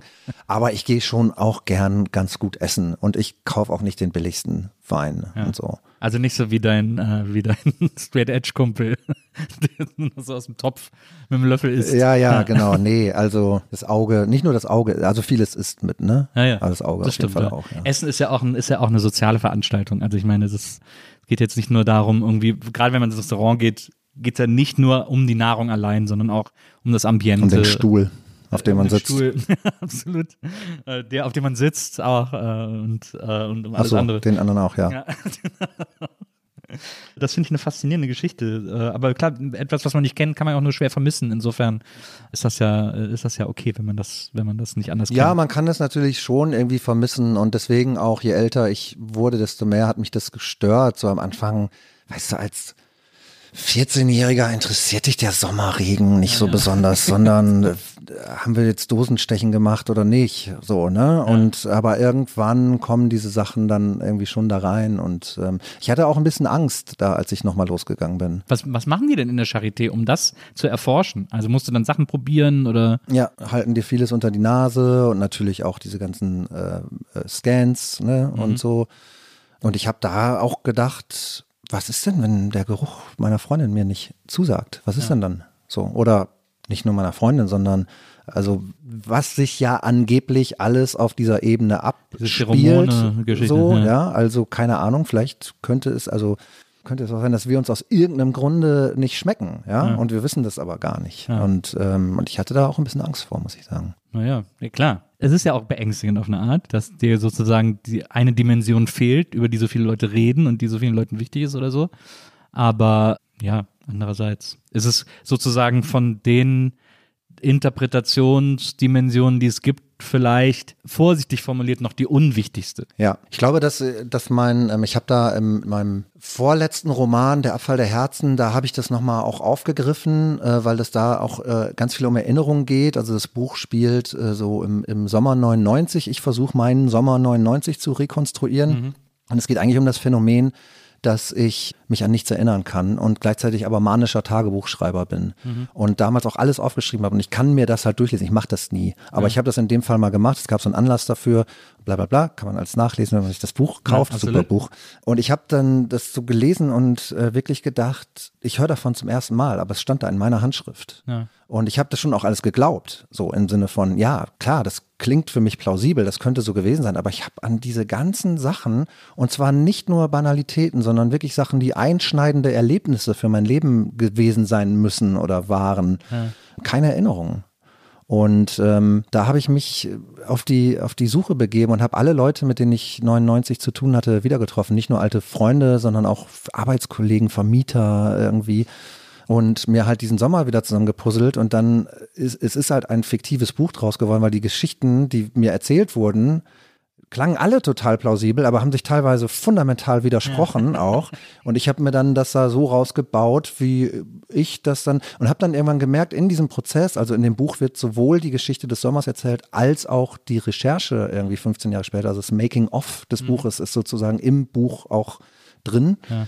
Und äh, dieses Riechen war so ein Ding, wodurch ich mir das auch erklären konnte, weil mir diese ganzen unbewussten Erinnerungen halt irgendwie fehlen, dass irgendwie der Chlorgeruch, also ne, es gibt so mhm. Beispiele, ganz oft wird es so mit dem Chlorgeruch im, mhm. im Freibad mhm. und dann irgendwie äh, dazu die erste Liebe und der Pet Shop Boys Song, der ah, ja. in dem Sommer äh, ah, lief oder ne, ah, also was da so losgeht und das machst du dir gar nicht bewusst, sondern das sind so Assoziationsketten, die dann halt irgendwie losgehen und an denen man sich dann auch irgendwie festhält und die man natürlich auch in Erinnerung ändert Ne, die baut man sich auch so, damit das alles zu der eigenen, äh, zu dem passt, weil mhm. wir Menschen leben ja in Geschichten. Wir wollen ja immer, also ich glaube, wir leben in so einem riesen Chaos, was, was wir oder unser Gehirn halt versucht irgendwie zu bewältigen. Und ja. deswegen wollen wir auch so lineare Ketten. Wir wollen, dass es immer etwas von A nach B nach C und so geführt hat. Klar. Das stimmt natürlich nicht. Das ja. war so gar nicht. Aber so bauen wir uns das dann, dann halt. Und mir fehlt in diesem ganzen Chaos fehlt diese eine, diese eine Sache. Du schreibst ja wirklich schon seit Ewigkeiten ein Tagebuch und wirklich konsequent jeden Tag. Also du, ich habe mal, äh, du hast irgendwann mal erzählt, dass du immer so, äh, du hast zu Hause im Regal stehen die ganzen Tagebücher und ungefähr so ein Tagebuch sind immer ungefähr so fünf, sechs Monate oder so. Es hätte auch mal Monate gegeben, wo du manisch gewesen wärst, da wären es dann drei Monate pro Buch, aber ansonsten immer so, so fünf, sechs Monate. Glaube, zwei war mal mein, oder ein bisschen weniger als zwei war mal mein Rekord. okay, da gab es eine Menge, äh, das raus musste. Aber es sind auch nur, für dich nur so, sind so Abladestationen, wo du einfach, du hast ja auch mal gesagt, es ist eigentlich besonders literarisch, oder es geht einfach darum, dass du diese Sachen aus dem System kriegst. Kann das vielleicht auch ein Grund dafür sein, dass dir so viele Erinnerungen einfach äh, flöten gegangen sind, weil du dir früh angewöhnt hast, die einfach so auszulagern? Ja, das kann auch damit reinspielen, auf jeden Fall. Ja. Also ich habe auch schon öfter versucht, damit aufzuhören mit diesem Tagebuchschreiben. Ich mache das nicht aus purer Freude. Ich empfinde es auch manchmal als Last. Also mhm. heute habe ich zum Beispiel noch nicht und ich denke, wie spät ist es jetzt? Irgendwie 19 dachte, Uhr oder so, ja. sondern ich denke jetzt irgendwie, ja, wann soll ich das noch machen heute? Ne? Ja. So muss ich dann überhaupt noch oder kann ich es mir mal leisten, mal einen Tag nicht und dann mache ich morgen, aber dann muss ich auch wieder so viel nachholen und so. Ja. Also, ne, das ist ja irgendwie Stress. Ja. es ist Stress. Es ist nicht irgendwie die Freude am Schreiben oder so, überhaupt nicht. Und ähm, aber irgendwann ist mir das aufgefallen. Es geht nicht ums äh, Festhalten, sondern es geht ums Loswerden. Und es ist halt irgendwie so ein Halt. Mhm. Ja, also es ist irgendwie so eine Konstante. Und ich habe da jetzt mich mit abgefunden. Also ich habe jetzt seit vielen Jahren schon nicht mehr versucht, damit aufzuhören, weil das ist auch nur Stress. Klar. So, ja. ich mache das jetzt halt. Keine Ahnung. Vielleicht für immer. Ja. Könnte gut sein. Keine, wirklich keine Ahnung wofür. Aber, und man muss irgendwann vielleicht mal drüber nachdenken, was damit irgendwie geschehen soll. Ne? Ja, das, das sollte man irgendwann mal machen. Es gibt diese ähm, wahnsinnige Szene in diesem Arbeit und Struktur von Wolfgang Herrndorf, was ja ursprünglich ein Blog war, als er seine ähm, Tumordiagnose bekommen hat, hat er diesen, diesen Blog angefangen, eigentlich für seine Freunde und Bekannten, damit er denen nicht alles immer einzeln erzählen, mhm. sondern hier, ne, da könnt ihr das so ein bisschen verfolgen. Und das ist dann ja nach seinem Tod ähm, als Buch erschienen. Ich finde das Wahnsinn. Das ist, das sollte wirklich jeder gelesen haben. Das ja. ist weil da eben dann auch, er hat dann ja viel länger gelebt, als gesagt wurde, oder als ihm äh, äh, äh prophezeit, prophezeit, wurde. wurde. Mhm. Er hatte noch fast drei Jahre und hat in der Zeit dann wirklich noch Chick fertig geschrieben. Er hat mhm. noch Sand äh, fertig geschrieben und noch das letzte, was Fragment geblieben ist, fast fertig gekriegt. Und das interessiert mich natürlich allein als, als Schriftsteller schon so, wie, ne, wie macht er, wie macht er das da, wie geht er da jetzt vor? Ihm rennt die Zeit davon und er beschließt aber, ja, was will ich denn noch machen? Ja, ich möchte noch diese Bücher schreiben. Und dann kriegt er es sogar noch mit. Er will es nur noch fertig schreiben. Chick. Und dann kriegt er noch mit, wie es veröffentlicht wurde und er kriegt noch mit, wie es ein Riesenerfolg wurde. Er hat einfach vorher von in Plüschgewittern hat er irgendwie 2000 Exemplare verkauft mhm. und auf einmal macht er Chick. Das ist das meistgespielte Theaterstück auf einmal des Jahres und Verfilmung hat er nicht mehr mitbekommen und so. Aber halt diesen, diesen wahnsinnigen Zuspruch und diesen wahnsinnigen Erfolg, das ist so ergreifend und so berührend und es ist einfach ein begnadeter Stilist auch einfach, so unfassbar guter ähm, Schreiber, auch in, gerade in diesen kurzen, in diesen kurzen, es ist ja eben kein Tagebuch. Ja. Ne? Aber in diesen kurzen Einträgen. Und es gibt diese eine Szene, wo er dann seinen, wo er dann wirklich über seinen Nachlass nicht nur nachdenkt, sondern das organisiert und dann seine Tagebücher vernichtet. Ja. Und äh, zwar in einer Badewanne. Schmeißt die alle in diese Badewanne Wasser und, äh, und das ist alles so ganz knapp auf den Punkt. Und er äh, schreibt dann irgendwie nur an einer Stelle reingeschaut, Doppelpunkt, ein Unbekannter und dann weg damit, weg damit. Ne? Und der, die, Festplatte wird aufgeräumt und nur noch ein Ordner, wo so irgendwie so ein paar Sachen noch äh, drin sind. Alles andere, alle angefangen sind, finde ich wahnsinnig radikal und ja. äh, also das krieg ich, stellen sich mir wirklich so die Haare auf, wenn ich nur drüber, auch die eine Stelle, wo er dann, wie er über seinen Tod nachdenkt und dann eine Stelle, ja, heute die Steuererklärung fertiggestellt, wahrscheinlich zum letzten Mal in meinem Leben werde ich nicht vermissen. Und äh, da wird dir so alles klar, in was für einer Situation diese Person da so steckt und, und das dann auch noch festhält. Aber das haben ja die wenigsten. Also die wenigsten von uns kriegen ja irgendwie eine Diagnose ähm, so und so lange noch und mhm. egal wie genau die dann auch stimmt, die meisten von uns werden ja einfach ganz normal vom Bus überfahren mhm. oder was weiß ich. Und dann hast du da vorher dich nicht drum gekümmert. Das sollte man dann irgendwann mal machen.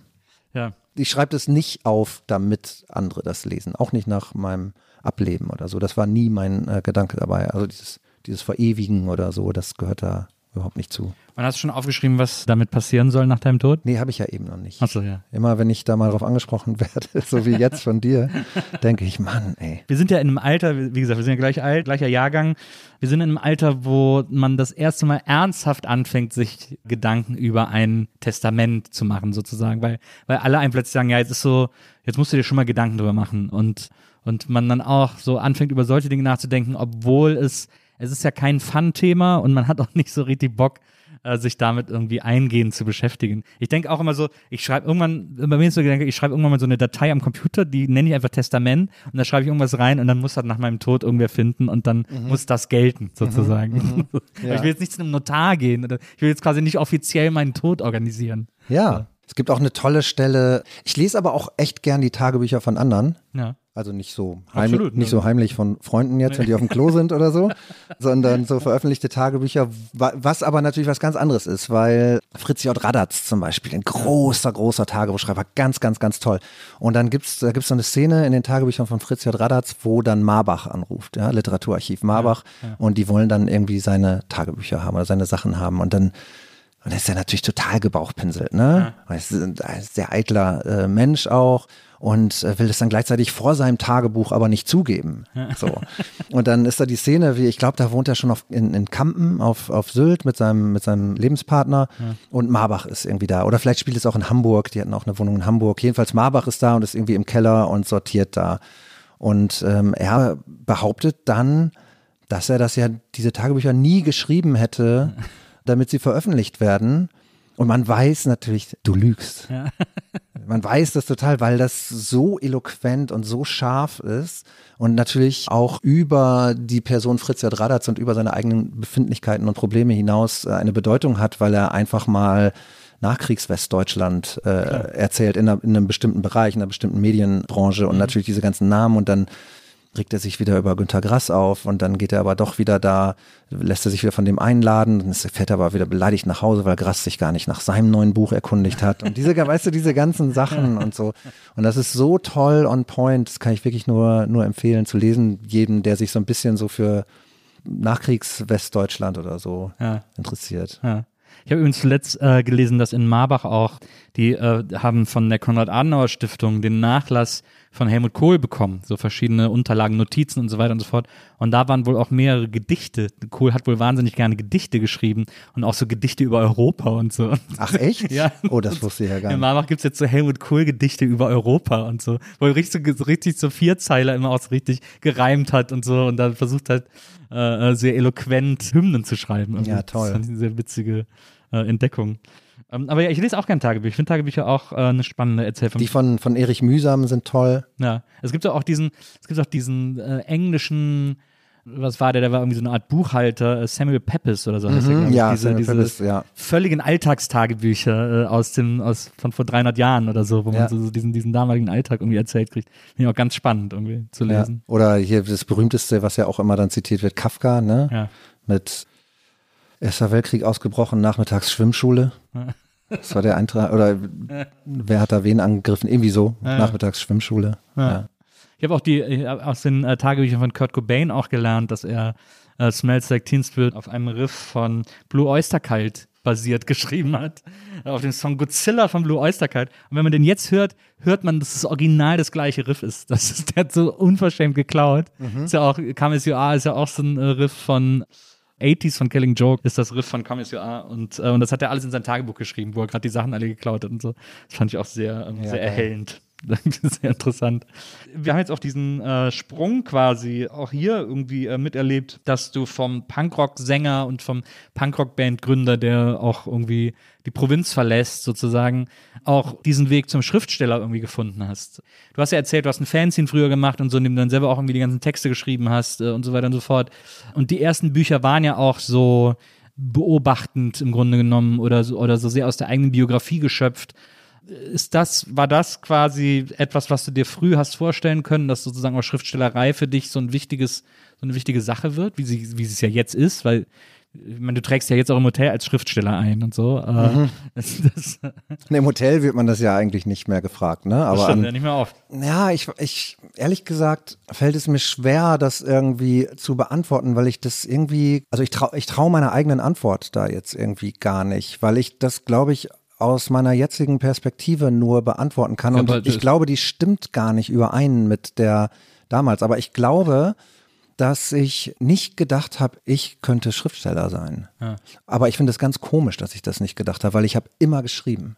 Und ich bin auch nur deswegen Sänger, weil ich geschrieben habe. Ich bin nicht Sänger wegen meiner wunderbaren Singstimme, sondern ich bin Sänger, weil ich Texte geschrieben habe und die selber performen wollte. Es geht um, um Performance irgendwie dabei. Und ich habe halt dieses Tage mit diesem Tagebuch angefangen. Klar, das war nicht zur Veröffentlichung gedacht, aber trotzdem hat mir eine gewisse Schreibroutine dadurch. Ich habe auch mal so Social Beat mäßig irgendwie Gedichte damals geschrieben oder was weiß ich, ne, wie viele dann irgendwie Bukowski beeinflusst oder, oder irgendwie sowas. Ähm, aber ich komme nicht aus einem bildungsbürgerlichen Elternhaus und Bücher haben da äh, so keine Rolle gespielt. Ich hatte ein Deutsch-LK, aber auch da habe ich oft brilliert, ohne, also indem ich einfach, also ich habe mal eine 1 Minus über Effi Bries geschrieben, ohne das Buch gelesen zu haben. Die Geschichte erzähle ich immer wieder gerne. Ja, Die kommt auch in, in Abfall der Herzen vor. Aber ich habe natürlich drüber nachgedacht, ah, was bedeutet das denn eigentlich? Wieso kann ich denn hier, ne? Also wieso, wie geht das denn überhaupt und so? Ja. Und ich habe eigentlich immer geschrieben und mich immer wahnsinnig für Sprache interessiert. Und auch im, in meinem Fanzine im Wasted Paper ging es relativ schnell eigentlich nicht mehr so richtig nur um Musik jetzt oder um irgendwie Bandinterviews oder so, sondern so um, um so Erlebnisberichte oder äh, Meinungen zu dies, und, aber schon auch um das Erzählerische, ne? Und natürlich auch um die Freude an Sprache. Also nicht nur, ich will das jetzt irgendwie so berichten, damit ihr das alles alle wisst, sondern ich möchte das irgendwie interessant in Worte verpacken. Und das ist eigentlich das, was mich bis heute auch interessiert als Schriftsteller. Also ich bin zum Beispiel jemand, der sich fast nie durchliest oder man kommt da nicht dran vorbei, es steht da halt, aber wovon ein Buch handelt, ist mir meistens äh, nicht so wichtig wie, äh, ne, wie ist die Sprache so. Ja. Und ich würde mir alles an durchlesen, wenn es in, wenn es in einer tollen äh, Sprache mit, mit Britzeln und Funkeln und Esprit und so Ja. äh, geschrieben ist, dann kann das von sonst was handeln, ne? Und komischerweise hat es trotzdem jemanden einfach von außen gebraucht, dass ich überhaupt auf die Idee gekommen bin. Also mich hat irgendwann Jörn Morisse angerufen, ähm, der auch in den 90ern ein Fanzine gemacht hatte, der das Wasted Paper kannte und der ähm, mittlerweile Literaturagent war und auch in dieser zentralen Intelligenzagentur mit, mit Herrndorf und, und Katrin Passig und so Franz weiter. Liebe, Sascha Lobe. Genau, aus diesem Umfeld so, der aber auch ein alter Punk irgendwie ist und das Wasted Paper kannte und Muff Potter kannte und der äh, hat angerufen und gesagt, hey, das Wasted Paper war so super, kannst du dir vorstellen, ein Buch zu machen? Und äh, ich habe sofort gesagt, ja, also ich habe so eine Sekunde überlegt, hm, ja. Und wie das ja halt bei vielen ist, wie du ja auch schon meintest, ähm, wo die wilden Mahngraben war sehr ähm, autobiografisch natürlich. Äh, so alle schöpfen ja dann erstmal aus dem, was sie so bisher erlebt haben. Mhm. So ist es meistens bei Debütromanen. Mein zweiter schon eigentlich nicht mehr. Das wurde immer so gedacht, das sei so autobiografisch, aber es war schon so, ne, da habe ich mich versucht, in verschiedene Welten zu begeben. Aber ich hatte auch so gar nicht so einen komischen Respekt vor dem Format Buch. Wahrscheinlich ist es gut. Ja. Weil dieser E-Kultur-Aspekt hat für mich keine Rolle gespielt. So, ich, ich wusste, dass ich schreiben kann. Also ich wusste, dass ich mit Sprache umgehen kann, dass ich einen Satz an den nächsten reihen kann. Mhm. Und ich wusste auch, das wird im Feuilleton sowieso nicht stattfinden und ich muss mich auch mit niemandem hier messen und ich habe nicht in Leipzig studiert und ich habe nicht in Hildesheim studiert und viele von diesen Büchern interessieren mich auch nicht, also so. Ja. Und äh, das ist natürlich ein guter Zugang, find, finde ich, zum Schreiben. Das ist im Prinzip auch der Zugang, den ich zu meiner Musik hatte, also so ein autodidaktischer Punk-Zugang, ja. DIY-Zugang irgendwie. Und trotzdem finde ich das aber seltsam, dass, äh, also 2007 ist, wo die wilden Madengraben rausgekommen, also hat Jörn sich wahrscheinlich 2005 oder so, nehme ich mal an, gemeldet, dass ich da vorher nicht selbst drauf gekommen bin. Ja. So, wahrscheinlich ist es irgendwie, das hat wahrscheinlich mit Herkunft zu tun und mit, mit Milieu und mit Klasse, würde ich sagen. Dass mir irgendwie klar war, na klar, Schriftsteller, die gibt's. Ja. Und Theater und sowas, die gibt's. Ja. Und da gehen auch Leute hin, aber wir nicht. Ne? Ja. Also nicht, dass es so keine Möglichkeit gewesen wäre, dass ich da gedacht hätte, das, das ist mir versperrt, da darf ich nicht mitmachen ja. oder sowas. Aber das hat ganz viel, glaube ich, wirklich mit so einer ähm, Sozialisation zu tun. Und man, ich finde, man sieht es auch, wenn man sich in, also jetzt ändert sich das, glaube ich, so ein bisschen, aber wenn man sich so anguckt, wer in Deutschland Bücher schreibt und für wen die geschrieben werden, dann ist es schon irgendwie ganz klar, dass, es, dass, dass man da so ein bisschen unter sich auch mhm. bleibt. Und äh, zum Glück ändert sich das, mhm. glaube ich. Aber es ist ja auch, gerade das Medienbuch ist ja etwas, das äh, extrem gegatekeept wird, was gut und schlecht gleichermaßen ist, ich finde. Aber äh, was jetzt auch aufbricht, dadurch, dass viele AutorInnen auch selber publishen können, äh, als E-Book irgendwie, da gibt's ja viele oder gibt's ja immer wieder diese Erfolgsgeschichten von Leuten, die selber so ein E-Book gemacht haben, das dann, was weiß ich, wie viel zigtausendmal gekauft wird, weil, und dann plötzlich, also wie Twilight auch oder so, dass dann plötzlich so Fans findet. Also, dass diese Geschichten gibt es ja aber trotz und dadurch hat so eine gewisse Demokratisierung stattgefunden. Sie ist aber nicht so groß wie bei anderen Medien, weil quasi die Hürde des Druckens immer noch riesig ist. Ein Buch mhm. zu drucken ist einfach wahnsinnig aufwendig mhm. und setzen und so weiter, dieser ganze Scheiß, der da so mit äh, zusammenhängt. Und deswegen äh, können eben Leute, viele Leute, die es vielleicht auch wollen würden, eben nicht mal eben so ein Buch machen oder ein Buch drucken, weil das, weil das einfach nicht, weil das nicht so einfach ist, das wie jetzt mal eben eine Platte zu machen und irgendwie online zu stellen oder auch eine Platte pressen ist einfacher als ein Buch, als ein Buch herzustellen, irgendwie so. Und, des, und deswegen ist es vielleicht, deswegen ist das vielleicht, ist vielleicht ein Buch schreiben, also darauf hinaus eine Idee, auf die man erst kommt, wenn sie jemand anderes an einen heranträgt mhm. oder etwas, was man aus sich heraus nur schwer schafft, weil ja auch Verlage wollen ja keine unverlangt eingesandten Manuskripte und so, das interessiert die alles gar ich nicht. Ich habe mal den Raum gesehen bei S. Fischer. Wo die unverlangten ja. Manuskripte drin sind. Wahnsinn. Das ist ja sehr groß. Das ist mit das Traurigste, was ich in meinem Leben je gesehen habe. Ja. Aber hast du nicht Lust, Lust gehabt, da überall mal reinzulesen und mal, das mal so anzugucken? Nee, das war so overwhelming. Also das. Äh, Nee, aber klar, das ist natürlich. Also daher kommt das vielleicht da steckt auch. natürlich, also ich meine, wenn du dir überlegst, was da gestapelt liegt, ja, ja. also was für ein Blut, Schweiß und Tränen ja. von Menschen da äh, so liegt. Also es, es, wäre einfach, sich da irgendwie drüber lustig zu machen ja. oder ja, so. Aber das, das, ist halt so. einfach wirklich total krass. Ne? Nee, nee, ich meine auch nicht, sich drüber lustig machen. Ich finde das ja, ich finde das ja interessant. Ich habe da ja einen totalen Respekt vor und eine, und eine große Neugier, äh, was die, was Leute so schreiben und veröffentlicht sehen wollen. Ähm, das finde ich ganz spannend und aufregend. Also finde ich auch bei Musik, aber da ist es eben dann auch viel einfacher möglich für mich, das zu ja, hören, ja. als es bei Büchern möglich für mich ist, das zu lesen, sozusagen. Ja. Aber das finde ich so interessant, weil das ein schwierig zu kriegendes Medium ist, quasi. Ja. Ja, aber das hat ganz viel, ich glaube wirklich, das hat ganz viel mit so Klassismus zu tun. Also darf ich mich hier überhaupt bewegen? Ja. Ne? Bin ich nicht irgendwie, das erzählen ja auch ganz viele Leute, die irgendwie aus der Arbeiterklasse sind und irgendwie erfolgreiche Autoren oder Autorinnen, die bei ihrem sechsten Buch noch irgendwie das Gefühl hatten, sie, bald fliegen sie auf. Ja. Ne? Sie dürfen da eigentlich gar nicht mitmachen, sie gehören da gar nicht zu. Und ich glaube nicht, dass irgendwer aktiv denen unbedingt dieses Gefühl geben ja, möchte, aber das ist natürlich äh, gewachsen. Aber ist das nicht nur äh, ein klassistisches Problem, sondern auch dieses, viele schmücken sich auch damit mittlerweile oder so, das ist fast wie so ein Treppenwitz, aber ich finde, es ist sehr real, äh, weil ich das von mir auch kenne, dieses Imposter-Syndrom. Also, dass man denkt irgendwie so, okay, ich habe jetzt hier diesen Auftrag, ein Buch zu schreiben, ich habe auch einen Vorschuss gekriegt. Äh, alle finden auch gut, dass ich das mache und wollen irgendwie, dass ich das mache. Und ich sitze hier vom Computer und ich, mir hat aber niemand gesagt, wie das geht. Mhm. Also so, das ja. ist ja so ein erfundener Beruf im Grunde genommen. Genau, es ist völlig unklar irgendwie, was eigentlich die Zugangsberechtigungen äh, dazu ja. sind. Ne? Ja ich schreibe jetzt gerade auch ein neues Buch so. Und ich habe das Gefühl, je älter ich werde, desto schwieriger fällt es mir, mich zu konzentrieren. Und ich habe das, ich habe das Gefühl, ich schreibe zehn Minuten und gehe danach eine halbe Stunde durch die Wohnung und mache irgendwas, weil ich aufstehen muss, weil ich mich bewegen muss äh, und räume irgendwas, räume Regal in der Küche auf oder so und setze mich dann wieder für zehn Minuten hin und dann stehe ich wieder auf und tiger eine Viertelstunde ja. durch die Gegend. Das äh, es ist eine so ineffiziente Arbeit. Ja, es ist der Wahnsinn. Also es ist wirklich.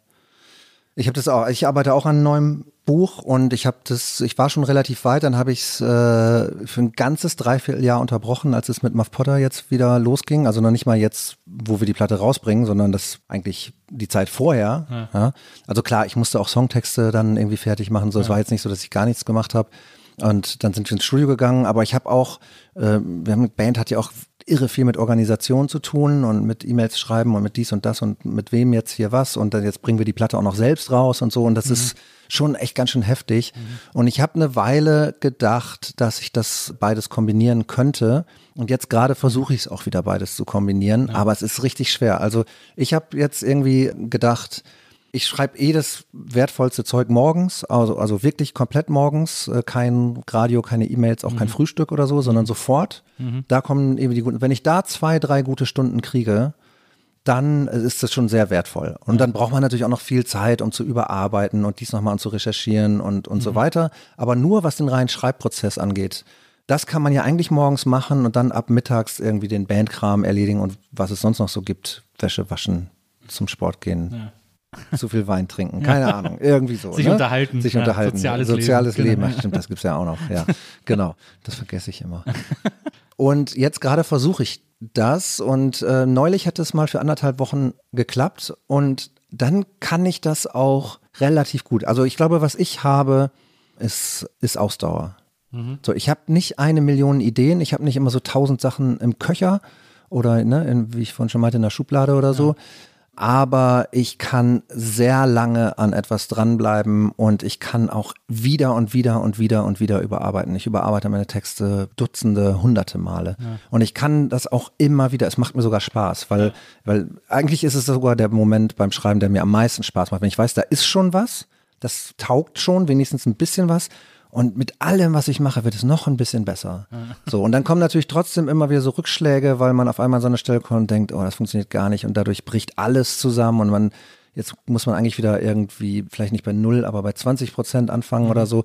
Das gibt's auch. Und das ist, damit, damit muss man auch umgehen können, so. Und dann muss man auch irgendwie am Ball bleiben oder vielleicht schmeißt es einen auch raus erstmal und man, aber wenn ich so in so einem, in so einem Modus drin bin, dann, dann geht mir, dann, dann kann ich das. Und dann, dann macht mir das auch große, große Freude. Und das finde ich auch das Tolle am Schreiben, muss ich sagen, dass ich, ähm, also eigentlich habe ich das Musikmachen in, in letzter Zeit mehr vermisst, weil man da, da mit anderen Leuten zu sein und der Schlagzeuger, man spielt dir den Ball zu und er fängt den auf, aber irgendwie ein bisschen anders, als man gedacht hat und mhm. dann entsteht was Neues und mit anderen zusammen an irgendetwas zu arbeiten und auch diese ganze Physis äh, von Musik, ja, das ganze physische Erleben und ja. das ähm, es ist einfach das, Geilste. Musik ist einfach das aller, allerbeste. Es ist die beste Kunstform von allen. Auch weil in der Musik ja auch die anderen Kunstformen reinkommen. Natürlich kommt da ja auch das Schreiben rein und die Sprache rein ja. und die bildende Kunst rein und die Fotografie und, mhm. ne, also das ist ja wirklich das Allertollste, Popmusik. Ja. Ja. So. Aber es ist natürlich auch ein sehr hysterisches äh, Business, so mit viel Ups and Downs und wenig Mitte und mit viel, also für mich zumindest, ich äh, tendiere eh zu, zu Manie und zu Depressionen und, und, und zu so bipolaren ähm, äh, Zuständen und ja. abwechselnden. Himmel und so. auch zum Tode betrübt. Ja. Genau. Ja. Ähm, das heißt, ich brauche eigentlich irgendwas Kontinuierliches auch. Und ähm, ich habe jetzt vor einigen Wochen wieder angefangen mit dem Schreiben. Jetzt gerade musste ich es wieder un unterbrechen, weil jetzt gerade irgendwie so viel los ist da muss ich das gar nicht versuchen, das nebenbei zu machen, weil das, weil das nur für Frustration sorgen wird. Deswegen versuche ich mich gerade damit abzufinden, aber ich hasse es eigentlich, weil ja. wenn ich einmal drin bin, dann, wenn der Motor einmal läuft, dann ist es ja viel einfacher voranzukommen, weil nichts ist anstrengender, als den Motor immer neu starten zu müssen. Aber wenn ich das so überwunden habe und dann, ähm, weiß nicht, diese ein, zwei, drei schwierigen Tage hatte und dann läuft's und dann kann ich das anzapfen und wenn es dann auch nur eine Woche ist, dann ist, sind das eigentlich die Zustände, die mich am, am glücklichsten machen. Und muss ich so gesehen dann auch sagen, auch glücklicher als das Musikmachen, weil es irgendwie für, mich, für jemand wie mich mit meinem Naturell, wie ich so bin, ist es sehr gut, kontinuierlich an etwas zu arbeiten. Das ist, das hat eine richtig positive Auswirkung auf mein Leben und auf mein, mein Wohlbefinden. Ja, ich, das, ich bin ganz schlecht im selber überarbeiten. Also das ist so, wenn ich einen Text fertig habe, dann schicke ich den sofort ab, ohne nochmal drauf zu gucken, weil dann muss der weg. Das, ich, muss das, ich muss das weghaben sozusagen. Ich arbeite Schreibarbeiten weg. Aber beim Buchschreiben find, liebe ich trotzdem den Prozess oder den Moment, in dem ich mit dem Lektorat arbeite und mein Buch lektoriert wird und ich dann diese Stimme von außen habe, mit der, also wie ist ja wie Schnitt im Buch, kann, äh, im Film kann man sich das ungefähr vorstellen. Das ist für mich der spannendste Teil des Prozesses, weil ich dann irgendwie, weil ich da so schlaues Input immer kriege, wo ich so denke, ja klar, wieso bin ich ja nicht selber drauf gekommen und so, und Ein gutes Lektorat ist der Wahnsinn. Also ich hab, mache jetzt gerade zum dritten Mal in Folge mit meinem Lektor Albert, arbeite ich an einem Buch. Also das habe ich noch nie gehabt. Ich habe noch nie mit demselben Lektor zwei Bücher nacheinander gemacht. Also mit ihm jetzt halt das dritte. Man kennt sich und äh, ich will dem auch gleichzeitig gefallen. Der ist einfach ein wahnsinnig guter Lektor, wahnsinnig belesen, wahnsinnig smart wa- und ich würde nie was abschicken, was ich nicht nochmal durchgelesen habe. Weißt du, ich lese es schon nicht beim Schreiben alles nur durch seine Brille. Ich habe auch noch andere es ist nicht meine einzige Autorität, so, aber es ist schon eine Autorität. Und, ähm, und der hat auch, und das ist irgendwie vielleicht auch, muss man auch einfach wirklich mal sagen, das Gute bei einem großen Verlag zu sein, dass da auch jemand ist, der so viel Zeit sich nehmen kann, also der nicht irgendwie 20 Sachen hat und dann einmal irgendwie am Ende so ein Schlusslektorat macht und dann muss es auch sein, sondern der kann das über Jahre begleiten. Ne? Das ist nicht selbstverständlich so. Das war, in mein, war bei meinen anderen Büchern auch nicht so. Und ich weiß das sehr zu schätzen.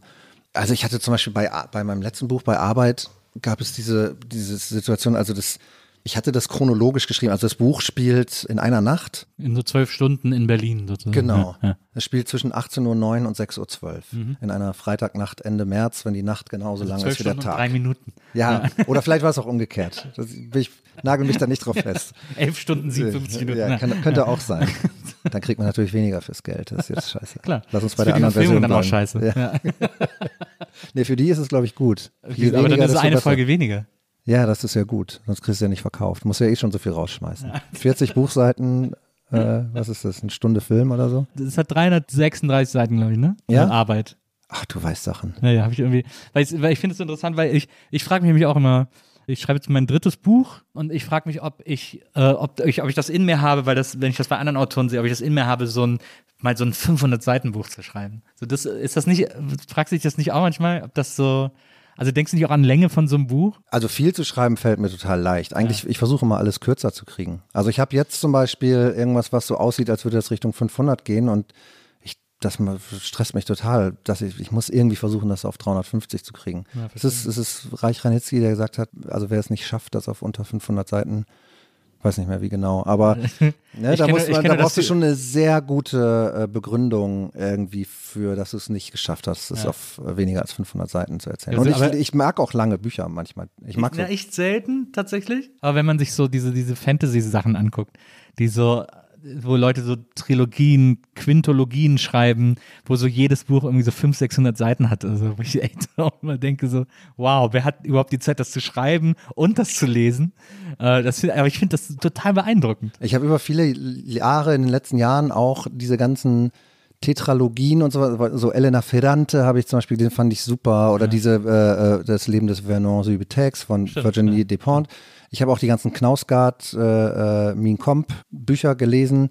Und das letzte, also die waren ja immer alle so 600, 700, 800, 900 Seiten. Das letzte hatte dann 1500 und in der Mitte war so ein 500 Seiten Essay über Adolf Hitler, der mit der Romanhandlung überhaupt nichts zu tun hatte. Also, ne?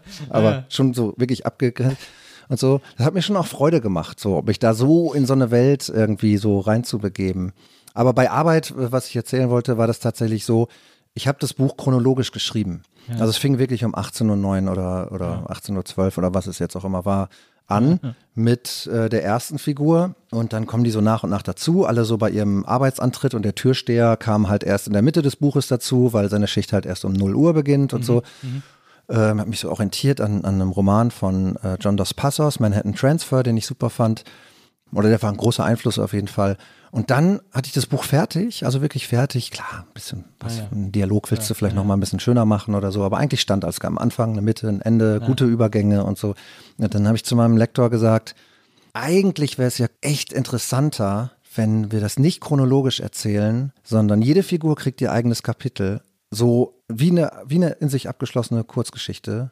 Und dann die nächste Figur. Und dann taucht aber, dann tauchen die so gegenseitig in ihren Kapiteln auf. Ne? Und du, du springst eigentlich die ganze Zeit. Also du bist dann auf einmal wieder am Anfang des Abends oder keine Ahnung, so. Ähm, das ist ja irgendwie künstlerisch, da könnte ja sonst, da könnte ja, da könnte ja so richtig, da könnte richtig was entstehen. So. Ich wollte natürlich nur von ihm hören, dass er sagt, Genial. Nee, nee, ich wollte so. von ihm hören, dass er sagt, nee, so wie es jetzt ist, ist es super und ja. interessante Idee können wir beim nächsten Buch machen, aber wir machen das jetzt so, wie es ist, weil das ist super. Kann nicht besser sein. Und was er, was er gesagt hat, aber war, ja, klingt ganz interessant, probier das doch mal. Und wenn es nicht funktioniert, dann müssen wir es halt wieder zurückschreiben. Und ich dachte, ja, und ich wusste, ich meine, es war meine eigene Idee. ja. Ich wusste, dass es besser ist. Trotzdem wollte ich eigentlich was anderes von ihm hören. Ja. Und es hat dann ähm, Wochen gedauert, das umzubauen und wirklich ganz viele tolle Sachen haben nicht mehr funktioniert. Ich hatte so tolle Übergänge irgendwie gebaut, die alle nicht mehr funktionierten, aber dafür haben halt haben sich andere Sachen ergeben und andere Überschneidungen auch auf einmal. Und auf einmal wusste man nicht mehr, ist es jetzt wirklich die, also ich glaube, diese ganze wenn ich das jetzt mal so uneitel sagen darf, die Magie des Buches, ich finde, das ist wirklich, also ich bin wirklich stolz auf dieses Buch und darauf, ich wie finde es dann geworden ist. eitel von einer Magie zu. Also schon völlig in Ordnung. Ja. Ja, okay, danke. danke.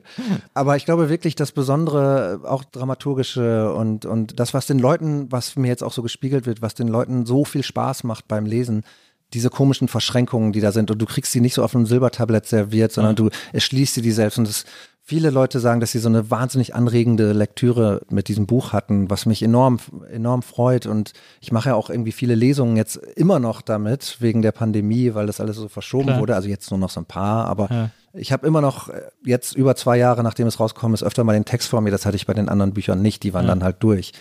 Und, und habe da immer noch auch eine, eine, eine große Freude dran. Aber das ist eben das, wofür so ein gutes Lektorat gut ist, das dir auch irgendwie nichts irgendwie durchgehen lässt auf eine Art, ne? Und, und auch daran glaubt. Also dann ist auch der Text vielleicht irgendwie wichtiger mal in dem Moment als die Person, die den schreibt. So, und das finde ich toll.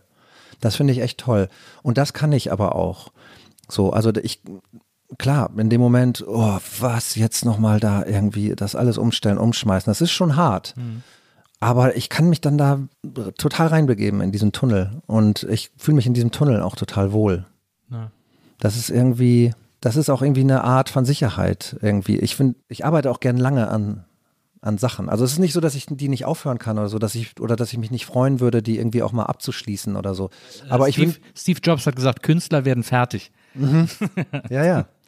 Nee, aber auch wirklich, äh, um den Bogen vielleicht zur Band irgendwie wieder zu spannen. Ich wollte auch nie ein Soloalbum machen oder so, mit einer Backing-Band oder, oder so. Ich, ich sehe die Vorteile davon oder es kann auch irgendwie, es muss auch nicht nur das eine oder das andere sein. Ich finde es auch völlig legitim, wenn da jemand irgendwie Bock drauf hat. Aber ich finde es einfach so lange mit Leuten zusammen Musik zu machen, ich finde das unschlagbar.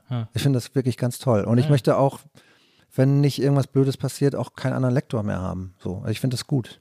Ja. Weil für mich ist irgendwie alles andere irgendwie unsteady genug. So, ich habe sonst kein, ich lebe kein sehr bürgerliches Leben. Ich habe keine, ich habe keine Kinder und ich habe so viele Sachen, die so in so bürgerlichen Biografien irgendwie eine Rolle spielen, spielen in meinem Leben keine, keine Rolle. Ich habe nicht mal eine Waschmaschine. So, Wirklich nicht. nee, Warum nicht? weil die nicht in mein Bad passt. Und in der Küche will ich die nicht haben. Da passt sie auch, glaube ich, nicht hin. Aber es ist so herrlich, eine Waschmaschine zu haben. Ja. Ja, ich hätte auch gerne eine Waschmaschine, das stimmt schon. Nee, aber weißt du, so, ich habe nie einen 9-to-5-Job gehabt. Ich Ja, habe in meinem ganzen Leben nie ein regelmäßiges Einkommen gehabt. Nie. Ja, nicht. Nee, ja nicht. Und, und das spricht auch gar nichts gegen, das zu haben. So, aber es gibt es irgendwie bei mir nicht. Das passt einfach teilweise würde ich sagen, leider, oder man muss es auch gar nicht bewerten, es passt einfach nicht zu den Sachen, die ich mache oder wie ich sie mache. Ah. So. Und ähm, deswegen finde ich so bestimmte Konstanten aber umso wichtiger in meinem Ja. Leben. Naja. Aber so sehr sich das auch romantisieren lässt, und das ist ja etwas, was wir Menschen, die das nicht haben, sehr oft tun, es ist ja auch ein Stück weit Selbstbetrug, was wir machen, weil ich ziehe mich da jetzt einfach mal mit rein, aber so dieses kein steady Einkommen zu haben und keinen 9-to-5-Job zu haben, es gab wirklich genug Situationen, Momente in meinem Leben, wo ich dachte, oh, es wäre so schön, wenn ich einfach jeden Tag in irgendein Büro, in irgendeine Redaktion fahren könnte und einfach safe diese Kohle am Ende des Monats am Konto hätte äh, und das jeden Monat genauso hätte und mich einfach auf diese, auf diese feste Summe einrichten könnte und mir über einen anderen Scheiß keine Gedanken machen könnte. Das habe ich super oft in Situationen gehabt, wo ich halt, wo ich keine Kohle verdient habe. Und dann in Situationen, wo ich Geld verdient habe, habe ich gedacht, bestes Leben hier, Katsching, irgendwie so. Gut, dass ich mich dafür entschieden habe. Ich könnte auch nichts anderes, haha, es ist so cool, äh, kreativ zu sein, bla bla bla und so. Also bei ganz vielen Leuten, die auch MusikerInnen sind, AutorInnen, was auch immer, mit denen ich mich darüber unterhalten habe, die haben, die kennen das alle, äh, dieses, dieses Gefühl, dass man denkt, ich würde so gern am Fließband arbeiten und irgendwie Dosen verschließen oder so. Also das ist diese Sehnsucht nach diesem, nach diesem Steady. Ja, äh, aber das, glaube würde ich sagen, nur bis sie das zum ersten Mal gemacht haben. Niemand ja, möchte gerne am Fließband arbeiten. Und äh, die Leiden von Menschen, die am Fließband arbeiten müssen, sind mit nichts zu vergleichen, Ja. würde ich jetzt sagen. Also dann muss man Ja, das ja, mal es ist, es ist natürlich haben. genauso romantisiert, aber es ist aber diese, diese Idee, dass, dass dieses, dieses freie Leben, dieses freie Arbeiten auch nur dann geil ist, wenn es funktioniert. Und wenn es nicht funktioniert, ein Pain in the Ass ist. Aber man weiß, man kann nichts anderes. Man ist für nichts anderes zu gebrauchen, sozusagen. Mhm. Das nagt doch auch an einem. Ja, ja, ja, ich hatte so Momente auch, wo ich Sachen verkauft habe und äh, so. Aber ehrlich viele- ich gesagt hab so habe viele ich das Platten verkauft, ey. insgesamt. Oh, ja, oh, ich oh, auch. oh. Was war ich, deine und dann kaufen wertvollste sie sich Platte? alle wieder. Das ist so schlimm. Ja? Wenn man dann wieder Kohle hat, gibt man das Dreifache dafür aus, um die wiederzukriegen irgendwie. Ich habe mal, äh, das ist auch schon wieder ein paar Jahre her, eine wertvolle Platte von einer Band, die eigentlich keiner kennt. Die heißen A und P, eine frühe äh, Deutschpunk-Band Ja. aus, aus Bayern. Und die haben komischerweise bei Teldec, glaube ich, damals, also beim Major, eine Platte rausgebracht, die ist super. Und die waren ganz jung. Und die Platte ist aber auch toll, weil die ist so ein, äh, die ist so ein Gatefold-Aufklapp-Cover. Ja. Aber dann kannst du die nochmal aufklappen. Ah, ja. Also du kannst die zu so einem Quadrat auf, aufklappen. Ja. Und ähm, ich habe mal irgendwie so einen Aufruf gestartet. Ich weiß gar nicht, ob das mal irgendwie bei Facebook war oder so. Und habe äh, geschrieben, ey, ich habe die irgendwann mal, als ich Geldnot hatte, verkauft und ich hätte die so gern wieder. Und dann habe ich, also ich hatte das schon abgesetzt, das war schon gepostet und so, dann habe ich mal nachgucken und dann war die da. Also ich hatte, ich hatte die noch, ich hatte die irgendwie gar nicht verkauft. Es war aber irgendwie so voll in mir drin, seit Jahren das Bewusstsein, dass ich meine, eine meiner Lieblingsplatten, wo ich aber offensichtlich in den ganzen Jahren auch nie auf die Idee gekommen bin, die mal aufzulegen. oder so. Hast du mal geguckt, was sie wert ist? ähm, die wurde mal repressed und ist dann, glaube ich, im Wert gesunken. Aber ich, äh, ich glaube, diese, dieses Original, was ich habe mit diesem äh, Cover, also das hatte die Repress nicht. Die ist mal auf Plastic Bomb Records oder so wieder ja. rausgekommen. Oder im Plastic Pla- Bomb. ich liebe Plastic Bomb. Kennst du das Plastic Bomb äh, Magazin? Ja, na klar. Äh, Ich liebe das. Ich finde, das ist eine der besten Zeitschriften, die es gibt. Ich lese die so gerne. Ja, ich habe das schon lange nicht mehr. Es gab mal eine Zeit lang, das machen sie aber, glaube ich, gar nicht mehr. Was ich eine Zeit lang super gerne im Plastic Bomb gelesen habe, waren äh, Kontaktanzeigen. Es gab einen extra Bereich für Kontaktanzeigen. Es klingt wie ein Klischee, aber da waren halt wirklich so Kontaktanzeigen. Zecke sucht andere Zecke zum Pogen oder irgendwie so. Ich habe es so geliebt. Punk-Kontaktanzeigen. Ja, das ist geil. das Beste, was es gibt. Ich kenne noch die Rubrik, wenn das der Führer wüsste. Gibt's die noch? Ja, stimmt. Da waren Ich wir, nicht mehr, aber- da waren, sind wir auch mal, da waren wir auch mal mit Potter. Wir waren früher mal so eine, am Anfang war Muff Potter ja viel zu soft. Ja. Also irgendwie so von Inhalten und so gar nicht so Deutsch-Punk-kompatibel. Also Mhm. für alle ist es immer so, als wären wir schon immer diese Punk-Band gewesen. Aber naja, auf jeden Fall ab der zweiten Muff Potter-Platte waren wir wie so eine, wurden wir total gefeiert vom Plastic Bomb. Fanzine. Und dann kam auf einmal auch ein ganz anderes Publikum oder zumindest ein zusätzliches anderes Publikum. Und da wollten wir dann auch raus. So, das war uns irgendwie zu eindimensional. Das passte auch gar nicht so richtig. Dazu waren wir viel zu wenig grölig, Ja. glaube ich, irgendwie. Und dann, ich glaube, es war die erste Platte bei Universal oder die zweite, hat, ist dann in dieser, es gab diese eine Rubrik, wenn das der Führer wüsste, da waren immer die ganzen Superverrisse drin. Und da war auch diese Wörterplatte. Ich habe das nicht mehr genau, ich weiß nicht mehr, mehr, welche Platte das war, aber ich fand das irgendwie interessant, weil es war gar kein Verriss. Es war so, ja, es war schon irgendwie so, ja, früher fand ich sie irgendwie geiler und so, aber ja, pf, eigentlich so, ja, sind schon auch irgendwie gut, so, aber war halt auf dem Major, ne? Deswegen. Das Erstaunliche am Plastic Bomb ist ja, dass sie irgendwann haben die so einen Vertriebsstil äh, bekommen und deswegen waren die an allen Bahnhofskiosken. Ja, ja, ich sehe die auch immer am Bahnhof. Die, die liegen überall ich aus. gehe an jeden, jeden Bahnhofskiosk. Ja, ja, Und ich genau. bin ja wahnsinnig viel mit der Deutschen Bahn unterwegs. Jede Lesetour immer komplett mit der Deutschen Bahn. Und überall gibt's Plastic Bomb. Das Ja. ist so geil daran, finde ich. Ja.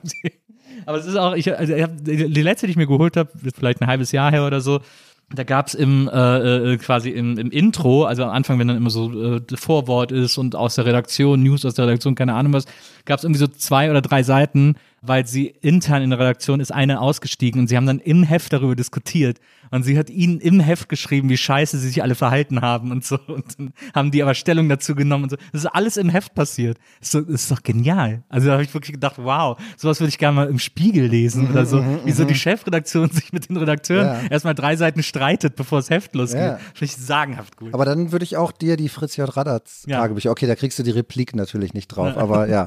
also das ist also Wie war das eigentlich bei der Zeit Ja. 1978? Ja, da gab's ja auch, da gab's ja zuletzt, gab's ja so ein, aber der ist hauptsächlich äh, auf so un, unter so Journalisten auf Twitter und so äh, geführt worden, so einen kleinen Kampf, weil einer der Mitherausgeber einen Kumpel irgendwie gewarnt hat, dass ein schlechter Artikel über ihn in der Zeit erscheint. Und alle haben gesagt, Digga, also ich meine, come on. Irgendwie, das war irgendwie so ein, so ein Bank oder irgend so ein Scheiß. Irgendwie so. Das war so ganz weird. Ah ja, ja, doch, doch, doch, doch. Ja, ja, genau. Ja, ja. Ich glaube, der Joffe oder Josef so war Joffe das. war das, Genau, ja. genau. Genau. Das war irgendwie so ein bisschen schräg. Aber ja, ähm, äh, finde ich sehr löblich und deswegen ist das einer der Gründe, warum ich das Plastic Bomb so sehr liebe. Und andererseits natürlich, dass ich wieder ein bisschen Punk-News kriege.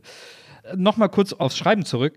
Was ich so interessant finde, ist, dass du sehr, also es ist fast Method Writing, äh, wenn man es quasi analog zum Schauspielern äh, sehen würde, was du machst, weil du sehr viel, sehr ausgiebig recherchierst, äh, zumindest für deine letzten zwei Bücher und wirklich dann so weit gehst, dass du auch so ein, du hast einen Monat undercover, in Anführungsstrichen, an einer Rezeption vom Hostel gearbeitet und so, um, weil du dann äh, eben auch in deinem, in deinem letzten Roman Arbeit so eine, so eine Hostelfigur hattest und auch im Hostel erzählt hast.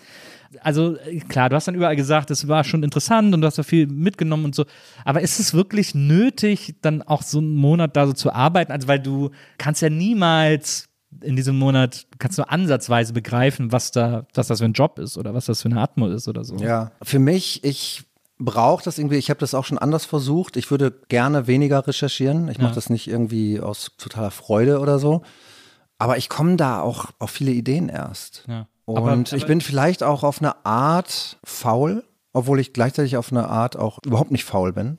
Ja, Also ich bin, glaube ich, insgesamt nicht faul. ja. Nö, den Das Eindruck habe ich wirklich auch überhaupt nicht. Ich bin eher so, bin eher so, ein, so ein Arbeitstyp. So. Ich arbeite halt gern. Ich arbeite auch gern und arbeite viel und Arbeit ist wichtig irgendwie für mich. Nicht keine Lohnarbeit, aber schon Arbeit. Mhm.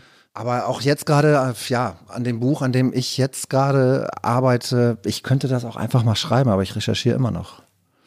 Ich weiß nicht genau, warum. Vielleicht, das ist irgendwie mein, das ist irgendwie so mein Zugang zu den, zu den Dingen irgendwie. Die Recherche. Ja, ich wäre sonst wahrscheinlich irgendwie so, ich wäre so sehr ADHS-mäßig drauf, sonst irgendwie so. Das ist so mein, also nicht nur, ich bin jetzt nicht, also ne, ich bin schon auch ein sozialer Typ oder so, aber das irgendwie verwerten zu wollen oder irgendwie einen Auftrag zu haben, ist oft für mich so der Anlass, überhaupt genau hinzuschauen und mich mit Sachen irgendwie zu beschäftigen. Oder es hat auch einfach was damit zu tun, mit, keine Ahnung, ich weiß es nicht. Also eine Kafka sagt, du brauchst nur irgendwie, du brauchst nur den Tisch und den Stuhl und das Schreibwerkzeug und dann kommt die ganze Welt zu dir und dann fließt sie da wieder auf das Papier. So würde ich auch gern schreiben können, aber das kann ich nicht. Aber ist das vielleicht so eine, ist das so eine Angestelltenmoral? Ist das sowas, was du so zu Hause, so eine Arbeitermoral, die du zu Hause mitbekommen hast? Könnte auf jeden Fall sein. Also dieses, also meine Eltern äh, kommen aus Arbeiter- und Bauernfamilien und sind dann Angestellte, also so klassisch ne, Nachkriegsdeutschland hochgearbeitet, Eigenheim, Angestellte und Leistung ganz, ganz wichtig. Und so, klar, das kann natürlich echt sein, dass man da einiges davon mitbekommen hat Ja. und das dann so macht. Aber ähm, ja, aber hm, ich habe jetzt gerade gesagt, ich, also ich, bei mir ist immer alles total ambivalent, ehrlich gesagt. Das hat wirklich was mit diesem, irgendwie, mit dieser Bipolarität ein bisschen zu tun. Ich will immer zwei total extrem unterschiedliche Sachen gleichzeitig. also ich habe ein totales Bedürfnis nach Action und, und Ballern und so und, und ein genauso gleich großes Bedürfnis nach Ruhe und Zurückgezogenheit. Ja. Und ich glaube, nur in dieser, in dieser, in dieser ganzen Ambivalenz kann ich irgendwie so funktionieren oder so meinen Kram machen. Also mhm. ich muss irgendwie rausgehen und ich muss gleichzeitig auch irgendwie tagelang irgendwie alleine irgendwie sein und auch dann irgendwie auch die Abende dann alleine sein, um mhm. irgendwie, mhm. dass das alles sich setzen kann. Und ich halte es in keinem von diesen Zuständen sehr lange aus. Mhm. Also sobald der eine irgendwie überhand nimmt, suche ich mir sofort ja. Exit-Strategien, um in den anderen zu kommen. Und mhm. ich glaube, dass ich auch deswegen irgendwie so viel recherchiere immer, weil sich das irgendwie, weil ich immer versuche, irgendwie so eine Balance zu finden, sondern dass sich das so die Waage hält und dadurch, dass ich halt irgendwie kein 9 to 5 habe und keine irgendwie Familie habe oder so, die mich auch dazu zwingt zu bestimmten Abläufen, also muss ich mir die ja jeden Tag, und das haben ja viele Menschen, die künstlerisch irgendwie ja. aktiv sind, immer, ähm, jeden Tag muss man sich das alles immer wieder neu schaffen. Also man muss ja. sich das alles immer wieder neu organisieren sozusagen. Mhm. Mhm. Und für mich ist es wirklich irgendwie so, jeden Tag ist es so ein äh, also ist gar nicht so schlimm. Also es ist jetzt nicht jeden Tag ein, ein Todeskampf Kampf, ja. oder so. Aber es ist schon, ich bin die ganze Zeit damit beschäftigt. Ich bin auch so, also ich will auch immer wissen, wie das Wetter morgen ist oder ja. so. Ja, und wenn das dann, und wenn diese, äh, ich nenne sie nur noch Lügen-App, diese vorinstallierte iPhone-App, die nie die Wahrheit sagt, die, auf die ich trotzdem immer gucke. Ich google das Wetter immer. Auf Google ist doch, wenn du Wetter bei Google eintippst, dann kommt doch sofort so eine geile Wettergrafik mit so, um wie viel Uhr es regnet ich und so. Ich habe jetzt diese komische, wie heißt dieses, so eine, so eine komische, ähm, so eine Bauern-Landwirtschafts-App. Äh, das soll, soll die beste sein. sein ne? Das soll die beste sein. Aber die irgendwie spricht mich irgendwie, also das können sie ja schon, ne? Das spricht einen einer Bedienung und so nicht so ja, an. Ja. Naja, und dann fühle ich mich aber auch total, ich, hab, ich, ich stelle mich dann total drauf ein, dass am nächsten Tag gegen 17 Uhr der Regen kommt. Wenn der dann nicht kommt, fühle ich mich echt richtig betrogen und dann habe ich auch, dann muss ich mich so neu organisieren im Kopf. Da, ja. Weißt du? Ja, ja. ja. ist das vielleicht auch etwas, was so ein bisschen auch so älter werden mit sich bringt? Also, weil ich habe zum Beispiel früher. man wird nicht unschrulliger auf jeden Fall. Nee, nee das nicht, aber ich habe früher zum Beispiel hat bei mir alles, also wenn ich so an meine Twenties denke oder so, ne, hat einfach alles gleichzeitig stattgefunden und das war auch so gewollt und her damit und und da und Dinge passieren und so. Und wenn ich jetzt heute äh, wenn ich mich heute so betrachte, dann merke ich so, dass ich so froh bin, wenn nichts passiert und wenn ich irgendwie meine Ruhe habe oder auch mal, wenn ich alleine bin und so und einfach mein Ding machen kann und gleichzeitig immer so eine Sehnsucht habe und denke so, ah, früher bist du auch echt mehr ausgegangen und früher hast du irgendwie mehr erlebt und früher war irgendwie mehr Action und so und dann denke so, ich muss das irgendwie einfach wieder unbedingt zurückholen, was nicht so richtig so funktioniert, aber so dass man so das Gefühl hat, also äh, auch gar keine FOMO oder so, sondern dass man so das Gefühl hat, es muss viel mehr gleichzeitig stattfinden. Ja, kann, kann sein. Wobei ich echt sagen muss, und das ist ja, gilt ja wahrscheinlich für alle von uns, die jetzt hier sprechen und hören und so, die, durch die Pandemie bewertet man ja alles nochmal neu ja, ne? und lernt sich selbst auch nochmal, sich selbst und seine Bedürfnisse nochmal ganz neu kennen. Einige steigen dann so aus. Bei meinen äh, Bandkollegen ist es zum Beispiel irgendwie, bei einigen so, die sagen, nee, ich gehe jetzt irgendwie nur nicht mehr auf Konzerte oder nur noch ganz selten oder so. Ich bin das Gegenteil. Ich habe, ich bin in den letzten Wochen auf so vielen Konzerten gewesen wie seit vielen, vielen, vielen, vielen Jahren nicht mehr. Und ich liebe das und genieße das und und ich weiß wieder, also mir, mir wird es die ganze Zeit bewusst, was für ein soziales Wesen ich bin. Ich will mit anderen Menschen in einem Raum Sachen erleben. Mhm. So. Mhm. Nicht nur Konzerte, aber da, da fällt es mir so äh, auf. Ja. Und ja ich habe einfach immer noch Bock drauf. Ich will auch einfach, ich will auch in einer Band spielen und ich will auf Tour gehen und ich will das alles so. Ja. Auch ich will, ich will auch den ganzen anstrengenden, die ganzen anstrengenden Aspekte davon auch ja. so. Da fühle ich mich halt lebendig. Also ich denke da deswegen, ich weiß es deswegen so genau, weil meine Freundin und ich, wir haben eine kleine Wohnung in der Märkischen Schweiz und ich liebe das da. Und ich habe äh, hab mich mal so in die Gegend verliebt und, und da auch einen Großteil von Arbeit äh, geschrieben und dann darüber nachgedacht, ob man da nicht hinziehen sollte. Das ja. ist immer noch relativ nah an Berlin. Ne? Also dieses typische Ding. Klar, ne? Man ja, zieht dann irgendwann so raus, aber man hat noch die, man hat noch so, genau. Also Landflucht zum Beispiel interessiert mich überhaupt nicht. Ich will auch überhaupt, ich kann auch nichts im Garten und so. Aber ich habe irgendwie gedacht, da kann ich irgendwie besser arbeiten und besser schreiben und und so. Ist da und schlechter Handyempfang? Ja, sehr schlechter ja, Handyempfang. Ja. ja. ja, das ist wirklich das peinlich für Deutschland. ja, gut, dann geht da mal, dann kannst du da hingehen, ja. Und dann kam die Pandemie und ich habe gedacht, nö, ich will das nicht. Ja. Ich will in einer Stadt, ich will hier, boah, Berlin, beste Stadt. Allein was wir für Kinos haben und so. Weißt du, dieser ganze Kram. So. Also so viele tolle Momente gehabt, auch in diesen ganzen Lö- äh, Löchern äh, in, zwischen den Lockdowns immer. Die, ne, die, ich werde mich immer an die ersten Sachen erinnern, die man dann wieder machen konnte. Ja. Irgendein Konzert oder irgendein Kino, doch wieder ins Kino gehen. Mhm. Oder weißt du, so diese Momente und dann gehst du auch so, und dann läuft der Sparks-Film. Hast du den Sparks-Film Leider schon noch gesehen? nicht, den will ich unbedingt Alter, noch das ist die einer der besten Ja. Band-Dokus, die ich je Ja, gesehen habe. Unfassbar Will ich gut. unbedingt noch sehen. Ein wahnsinnig inspirierender Film und du Toller willst- Regisseur du, du Edgar Wright hat den ja gemacht. delighted da rausgehen und das Leben umarmen wollen. Ich habe mich auch noch nie mit den Sparks beschäftigt, das bin ich umso gespannter scheißegal. darauf. scheißegal. Ich habe auch nur drei Sparks-Platten Ja. und zwei davon finde ich echt nicht so gut. Ich kannte nur diesen Hit aus den 90ern. When Will I Get to Sing My Way? Genau. Das fand ich ganz schlimm damals, ehrlich gesagt. Ja, habe ich auch nicht so gehört. Dann kennt man noch äh, This Town Isn't Big Enough for the Both of Us. Das This Town Isn't Big Enough for the Both of Da bin Us. ich schon raus. Ja. Okay, ich schon nicht mehr. Ja, genau, die hatten ja nie Hits eigentlich Ja, ja. wirklich und hat auch vieles immer nicht so funktioniert und so. Mir hat mal ein äh, Freund, äh, ich weiß nicht, ob du ihn auch kennst, Schorle, äh, der Freund von meiner besten Freundin Susi, Oh ja, klar. der ja auch die ganzen John Niven Bücher äh, übersetzt immer ins Deutsche. Du warst ja mit John Niven auch auf, auf Lesereise Ja. äh, in Deutschland.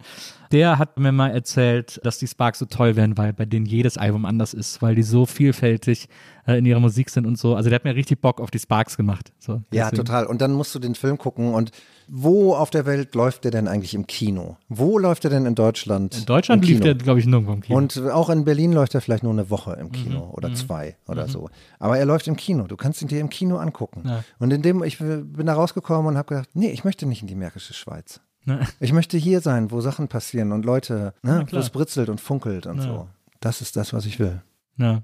Bei mir ist interessant, dass ich festgestellt habe, dass ich bin jetzt seit, ich glaube, 14, 15, 16 Jahren in Berlin.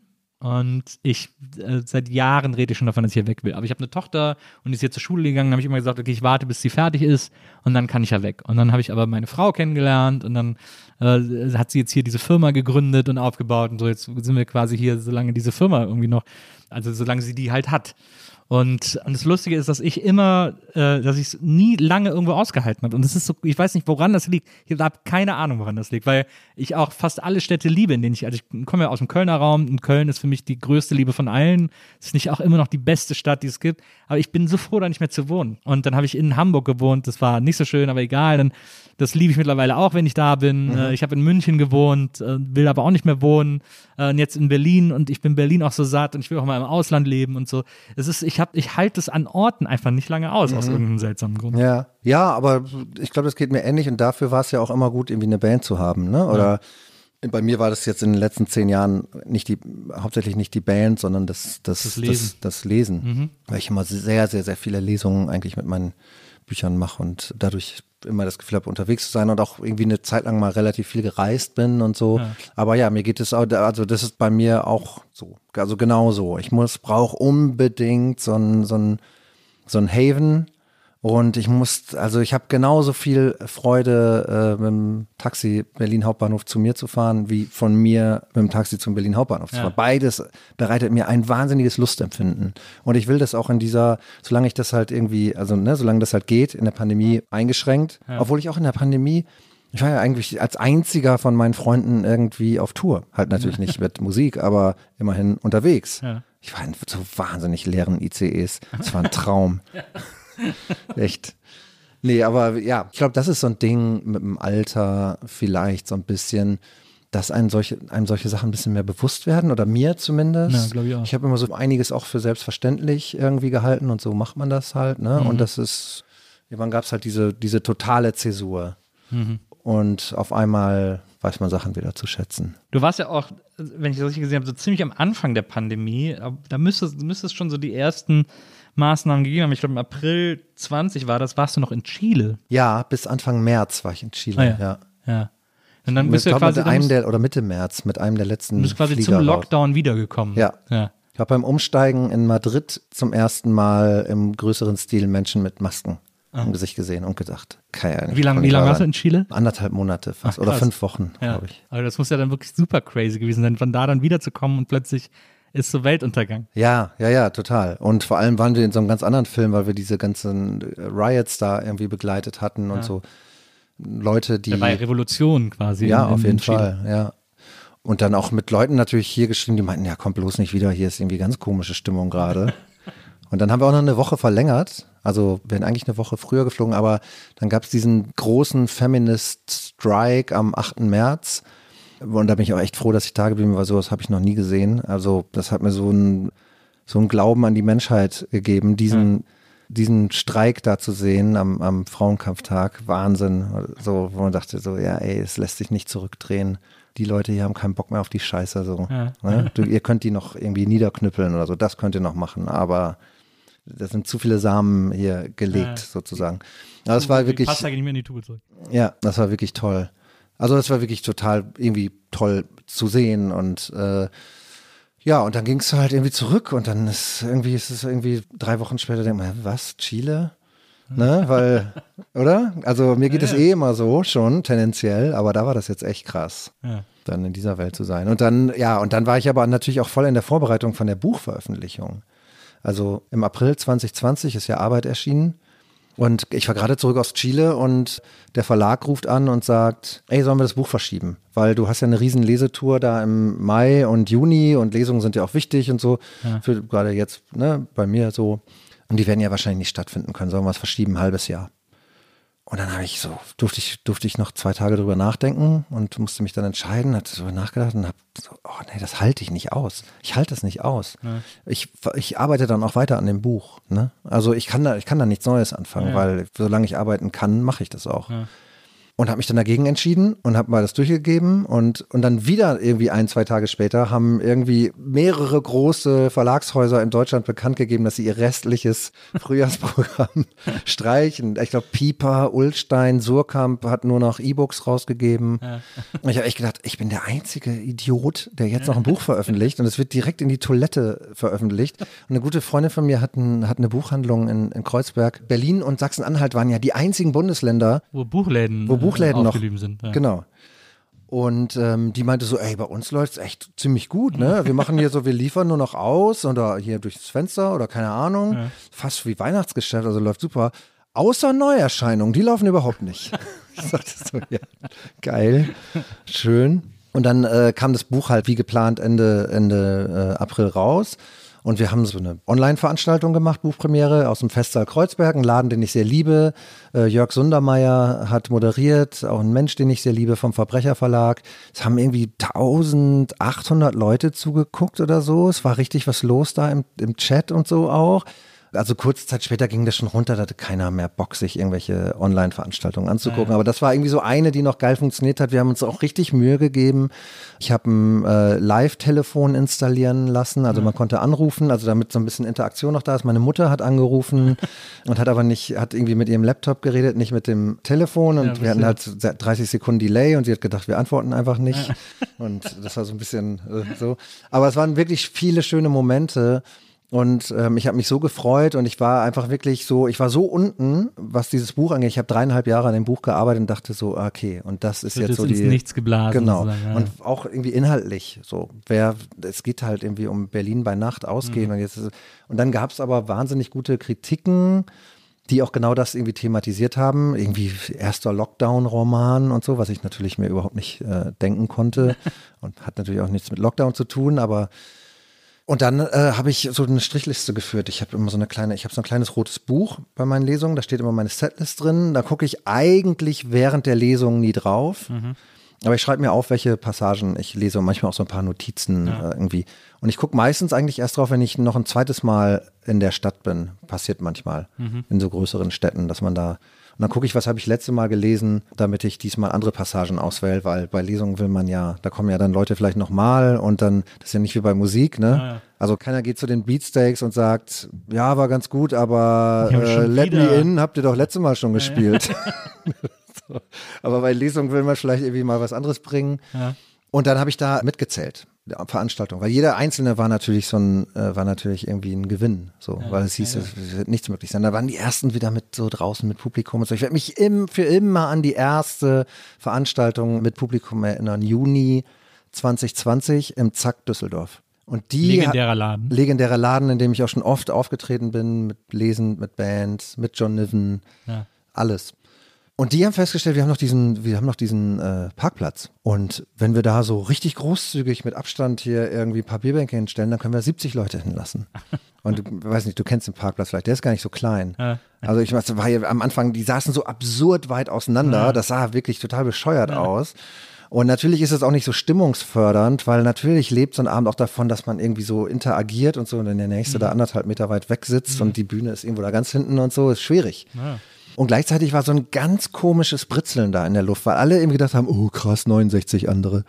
äh, und es war die erste äh, Veranstaltung, Live-Veranstaltung mit Publikum fürs Zack, die erste Live-Veranstaltung mit Publikum für mich und die erste Live-Veranstaltung für alle Leute, die da waren. Und das war total besonders. Und dann kamen so ein paar andere Sachen dazu und Natürlich war das irgendwie so Geldverdienenmäßig dann irgendwie schwierig mit diesen Abstandsbegrenzungen, wenn dann irgendwie statt 150 nur noch 60 Leute rein dürfen Klar. oder so. Aber ich habe das irgendwie so durchgezogen, weil ich, weil ich das halt irgendwie, ich wollte, ich wollte das, ich wollte mit diesem Buch irgendwie raus, ich wollte dieses Buch supporten und ich wollte auch unbedingt irgendwie raus und unter Leuten sein und, und performen. Ja. Weil das ist das, was ich mache. Und ich konnte mich da überhaupt nicht mit abfinden, dass, dass es da jetzt irgendwas gibt, was mich irgendwie so daran hindert, weißt du? Ja. Also ich meine, deswegen war ja hier in, in Berlin im Brechthaus, äh, Marion Brasch hat moderiert, super Abend, 24 Leute. Am gleichen Tag war noch irgendwie da das, was ist das, Ordnungsamt oder irgendein anderes Amt da und hat es noch irgendwie, musste das noch absegnen. Abgenommen, ja. Also nicht 27 oder Ja. 22, sondern 24. Ja, wir haben auch mit Gäste des Geisterbahn ein paar äh, Live-Podcasts gehabt. Viele wurden verschoben, aber manche haben stattgefunden. Und dann, wenn man dann in so Theatersälen spielt und dann so die Hälfte der Sitze mit so mit so Flatterband abgeklebt ist, weil sich da auf keinen Fall jemand hinsetzen darf, weil diese Abstände eingehalten werden Wie in müssen. der Muckibude, jede zweite, jedes zweite Laufband. Ja, So. ja, es war so weird irgendwie. Es sah auch immer so scheiße aus, auch von der Bühne aus und so. Und dann so richtig Stimmung war dann immer schwer. Man hat wirklich immer gemerkt, dass die Leute froh waren überhaupt, dass überhaupt was passiert und dass überhaupt irgendwie, dass sie überhaupt irgendwie am Start sein Mein können. erstes Konzert, also mein erstes Mal Live-Musik äh, nach dem ersten Lockdown war Anfang September 2020 die Band Messer im Knus in Hamburg. Und äh, es sind Freunde von mir, ähm, ganz besonders der Sänger Henrico Trember. Und die haben drinnen gespielt, auch bestuhlt mit Abstand und so. Aber man war zum ersten Mal wieder zwischen Wänden. Ja, und äh, an diesem Ort im Knus war ich auch schon oft, da haben wir auch schon gespielt und, und so und einfach mal wieder im Knus sein. Aber man wusste schon, naja, er ist halt bestuhlt und für die Band oben, glaube ich, irgendwie scheiße auch irgendwie, ne? Weil es sieht halt einfach, du selbst sitzt halt in deinem Stuhl und guckst dir die an und denkst, naja, sitze ich heute halt mal. Aber für die von oben ist es richtig kacke. Ja. Also die müssen da auch ein bisschen irgendwas mit sich selbst machen, dass sie das irgendwie so, dass sie dann richtig performen können. Und ähm, es gibt da irgendwo im Karo-Viertel diesen Laden, der so 10 Pfennigteile hat, so hieß das bei uns früher, diese, der so Weingummi und so, ja, Lakritz mhm. und so. Ja, ja. Haben eine große Tüte gekauft und ich, wir saßen ganz vorne und das werde ich auch nie vergessen. Ich sitze da mit meinem, mit so einer Lakritzschnecke und genau in dem Moment will Henrik mich gerade so anrocken irgendwie und ich sitze da einfach so mit so, mit so scheiß Lakritz im Maul, habe mich so geschämt. Ich dachte, mein Gott, hätte das nicht Zeit gehabt bis nach dem Auftritt? Musste jetzt hier so Popcorn-mäßig, Kinomäßig irgendwie. Ja, aber das waren so die Momente, wo man sich da irgendwie wieder reinbegibt. Ich habe das, ich war auf dem, äh, auf dem letzten Reeperbahn-Festival, da waren in Hamburg auch immer noch diese Abstandsregeln und so. Und da war ich auf einem Konzert im Mojo von einem, ich glaube, französischen Rapper oder so. Und da war es so, dass auf dem Boden mit Gaffertape Quadrate geklebt waren, in die man sich stellen musste. Wir Und auch, wir haben da gespielt. Da durfte man nicht aus diesen Quadraten raus. In dem Wir haben auf dem. Reeperbahn-Festival gespielt, letztes Jahr. Und da war das auch so. Da gab es sogar vorne eine Ansage, irgendwie keine ausschweifenden Bewegungen Ja, oder so. genau, ja, genau. kam irgendwie vom Band. Aber das, aber das, das Krasse war, also wir haben am Festival Samstag gespielt und in der Nacht von Freitag auf Samstag um 0 Uhr sind in Hamburg die Beschränkungen gefallen. Ja, stimmt. Und es gab, das war sogar nett, ich, ich weiß noch, dass ich im Hotel war vor unserem Auftritt und die Nachrichten geguckt habe und da waren so, ja, in Hamburg sind jetzt die Beschränkungen gefallen, da waren so Aufnahmen von, von, einer, von einer großen Freiheit, irgendwie Reeperbahn, irgendwie nachts um 0 Uhr, wie die alle sich so in den Arm liegen. Und äh, dann habe ich mich, ja, habe ich Nachrichten geguckt, habe mich angezogen, äh, bin rübergelatscht zum, zum Heiliggeistfeld, wo wir, wir haben draußen gespielt. Und da waren diese Quadrate auf dem Boden, weil das Reeperbahn durfte das natürlich nicht so, Festival durfte das natürlich nicht sofort umsetzen, weil die ihre Tickets ja schon unter der Prämisse Ja. verkauft hatten. Die konnten jetzt nicht sagen, ach so, nee, ist egal, jetzt ab heute jetzt alle Ja, hier Pogo ja. bitte. Das war so ein krasser Zustand, weil alle wussten so, ey, 300 Meter von hier wälzen sie sich gerade irgendwie in den Scherben, Zungen küssend, alle. Und wir stehen hier in diesem Quadrat und dürfen uns nicht ausschweifend bewegen. Ja, das stimmt, diese Ansage war immer. äh, Es wird sofort abgebrochen, wenn sich jemand zu Ja, ausschweifend so, ne? bewegt. Ja. Ja, Schön, dass wir das äh, hinter uns haben. Ich. Inter- Eine Sache wollte ich noch. Ähm, Also ich hätte noch tausend Sachen, aber ich, damit du noch mal wiederkommst, hebe ich mir so ein paar Sachen auf. Aber eine Sache würde ich gerne äh, mit dir noch besprechen. Und zwar, weil ich mich da auch sehr drin wiedererkannt habe. Du hast mal in einem Interview erzählt, dass du äh, eine Zeit lang überlegt hast, ob Arbeit in Frankfurt am Main spielen soll weil du die Stadt so speziell findest. Und das finde ich auch. Ich finde, es gibt diesen Frankfurt-Vibe, der ist durch nichts anderes zu. Ich, ich versuche mir das immer dadurch herzuleiten, dass das die einzig deutsche Stadt mit Downtown ist, also die einzig deutsche Stadt, die überhaupt Wolkenkratzer hat. Aber was mit den Leuten macht. Also, weil ich habe die Erfahrung gemacht, wenn ich in Frankfurt war, in den 90ern, wann auch immer, und da äh, Freunde besucht habe, dann war denen ganz oft die Stadt so ein bisschen fast peinlich. Also ich bin jetzt nie so durch die Stadt geführt worden oder so. Ja, hier, das ist, äh, haben die immer so abgewunken, ja, hier ist das und das und so. Haben mir dann zwar zwei, drei coole Spots gezeigt, aber immer so, ja, das ist irgendwie so. Und dann war ich irgendwann mal äh, allein in Frankfurt für eine Woche, ich glaube zur Buchmesse, als mein erstes Buch rauskam, äh, und, und habe so eine Woche in Frankfurt abgehangen und habe gedacht, hä, so mega die nice Stadt. Die ist super interessant, die ist super aufregend, da ist so alles nebeneinander, äh, die ist so ein bisschen weird und so. Ich habe gedacht, das, wieso hat mir das nie einer gezeigt, wie cool das muss Frankfurt man ist? auch mal aufschreiben. Also das könnte man doch mal auf so einem Reiseführer vorne drauf Ja. Mega die nice Stadt. Nils Buckelberg. Aber ist es, aber das, ich hatte so ein bisschen den Vibe, dass du das auch so empfunden hast, dass das für dich so eine Entdeckung war, dass Ich ehrlich Frankfurt gesagt, ganz spannend ist. ich habe nicht so viel Ahnung von Frankfurt, ähm, aber ich finde es auch eine interessante Stadt, wenn ich da bin. Wir haben komischerweise mit Muff Potter ganz wenig nur in Frankfurt gespielt, oder was heißt komischerweise, ich weiß, woran es liegt, und zwar an Wiesbaden, weil wir immer im Schlachthof Wiesbaden gespielt Klar. haben, weil das einer der Ein guter alternativer guter Club. Laden Ja. einfach Ja. ist und wir haben nirgendwo so oft gespielt wie da. Kein Laden in Hamburg oder Berlin oder so. Wir haben am öftesten Da haben wir auch schon oft gespielt. Das ist auch ein super. Schlachthof sagen. Wiesbaden, Schlachthof ist mega gut. Und dadurch ist Frankfurt immer runtergefahren. Aber in Frankfurt, wenn wir mal in Frankfurt gespielt haben, war auch immer irgendwie so. Der Batsch Cup. Nee, haben wir nie gespielt. Nee? Haben wir nie gespielt, Batsch Cup. Aber mein Verlag ist halt in Frankfurt. Ich habe Freunde in, und eine gute Freundin vor allem in Frankfurt. Ähm, ich kann das ehrlich gesagt nicht so richtig erklären, aber Frankfurt ist ja auch eine der letzten Städte in Deutschland und damit, falls ich mich nicht zu weit aus dem Fenster lehne, vielleicht sogar weltweit, die so ein klassisches Rotlicht-Bahnhofsviertel haben. Da würde Amsterdam dann vielleicht noch entscheidend Ja, ein okay. kleines Wort einlegen. Ja, oh, da war ich schon so Wenn es um lange nicht mehr. weltweit geht. Ja. Aber ja. Ja, ja, vielleicht habe ich auch, vielleicht habe ich Quatsch erzählt. Das ist schon mal irgendwie sowas. Aber in Deutschland auf jeden Fall ist schon relativ klassische Spezielles. Rotlichtviertel am Bahnhof Ja, irgendwie. Das, ja. ja. Es ist auch sehr, ich finde, es ist auch Berlin, alle Berlin-Liebe zum Trotz und auch irgendwie ich, dass ich in Neukölln meinen Kaffee auf Englisch bestellen muss oder so. Aber ich finde, dass äh, Frankfurt wirklich die internationalste Stadt Deutschlands ist. Und das merkt man einfach, dass da die ganze Welt sich trifft und sei es zum, also es ist ja nur zum Handel sozusagen, aber das macht diesen Vibe sehr aus. Mhm. Genau, und dann ist es ja am, also Hotels sind ja am Wochenende deutlich günstiger als in der Woche. Ne? Mhm. Am Wochenende ist ja, ist ja Urlaubszeit, da ist ja keiner da. Genau, da fährt man halt wieder nach, wenn man da in der Nähe wohnt, nach Bad Nauheim äh, oder so. Und wenn man irgendwie da nur zum Handel treiben ist, fliegt man halt wieder weg. Ja. Keine Ahnung, ja. Ja, ist schon eine interessante Stadt. Aber wie gesagt, also für, für Arbeit jetzt hat es einfach, manche Sachen hätten da einfach nicht funktioniert. Also dieser ganze Background, der da in Arbeit halt mitläuft, auch wenn er nicht explizit thematisiert wird, aber dieser ganze äh, hippe, arm aber sexy und irgendwie EasyJet-Tourismus Ja. und so, das ist ja die, die Tapete, vor der mein Buch sozusagen irgendwie spielt. Das wäre schon was anderes gewesen und ähm, ich glaube auch, äh, ja, da, also da hätte ich richtig recherchieren müssen. So. Ja, Aber das macht ja ja nichts, wie wir, wie wir wissen. aber Ja. Brauche ich da ja immer ein Hotel. Ne, Aber du hast doch eine Freundin Und gerade, du hast eine deiner Woche- besten Freundinnen wohnt dort da, hast du gerade gesagt. Ja, Hat die kein in- Gästezimmer? Doch, hat sie. In Offenbach wohnt sie. Aber ich glaube, die meisten wohnen in Offenbach. Wahrscheinlich darf man das in Frankfurt gar nicht sagen, dass man in Frankfurt recherchieren will und dann in Offenbach wohnt oder so. Ja, ist doch auch so eine, das geht so Köln-Düsseldorf-Geschichte da irgendwie. Die fahren doch selber alle da immer hin. Das, das Howard Johnson steht doch auch in Offenbach. Ja, ja, ja stimmt. Eine Sache habe ich noch, eine letzte Sache. Auch, es geht, es geht nochmal um Arbeit, um dein Buch Arbeit. Es gibt ein Kapitel in Arbeit, das heißt die Harmlosen, die Schamlosen und die Zahnlosen. Und das hast du eigentlich, diesen Titel, hast du schon nach deinem ersten Buch 2007 gesagt, dass so dein nächster Roman heißen würde. Und du hast gesagt, äh, dass das ein Roman wäre, der in allen Milieus, die es gibt, spielen würde. Echt, ne? Finde ich eigentlich finde ich eine gute, einen guten, das hat so was Ulysses-mäßiges. Das Ja. hat so einen guten, guter Ansatz Habe ich, also ich weiß gar nicht, wo ich das gesagt habe. Das habe ich im, in deinem äh, Kaputt-Interview gelesen. Ah, ja, stimmt. Ich habe auf jeden Fall sehr lange diesen Titel schon gehabt. Ich dachte immer, das wäre so ein potenzieller Muff Potter Songtitel gewesen. Aber ich weiß es auch nicht. Das ist vielleicht die eine Sache, wo ich noch eingangs hier behauptet habe, ich habe nie was in der Schublade. Aber das hatte ich immer in der Schublade. Aber wirklich auch nur das. Die harmlosen, die schamlosen und die zahnlosen. Ich finde es, äh, fand es phonetisch sehr schön Ja. und dachte auch, da steckt auch eine Menge drin.